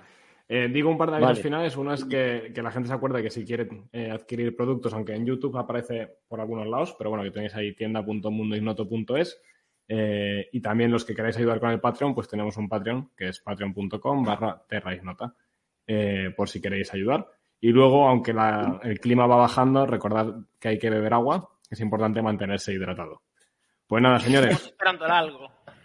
Chiqui, también a ti muchísimas gracias, tío, por, por habernos puesto en contacto. O sea que gracias a ti tenemos esta nueva amistad y, también por haber venido hoy, tío. Nada, gracias a vosotros.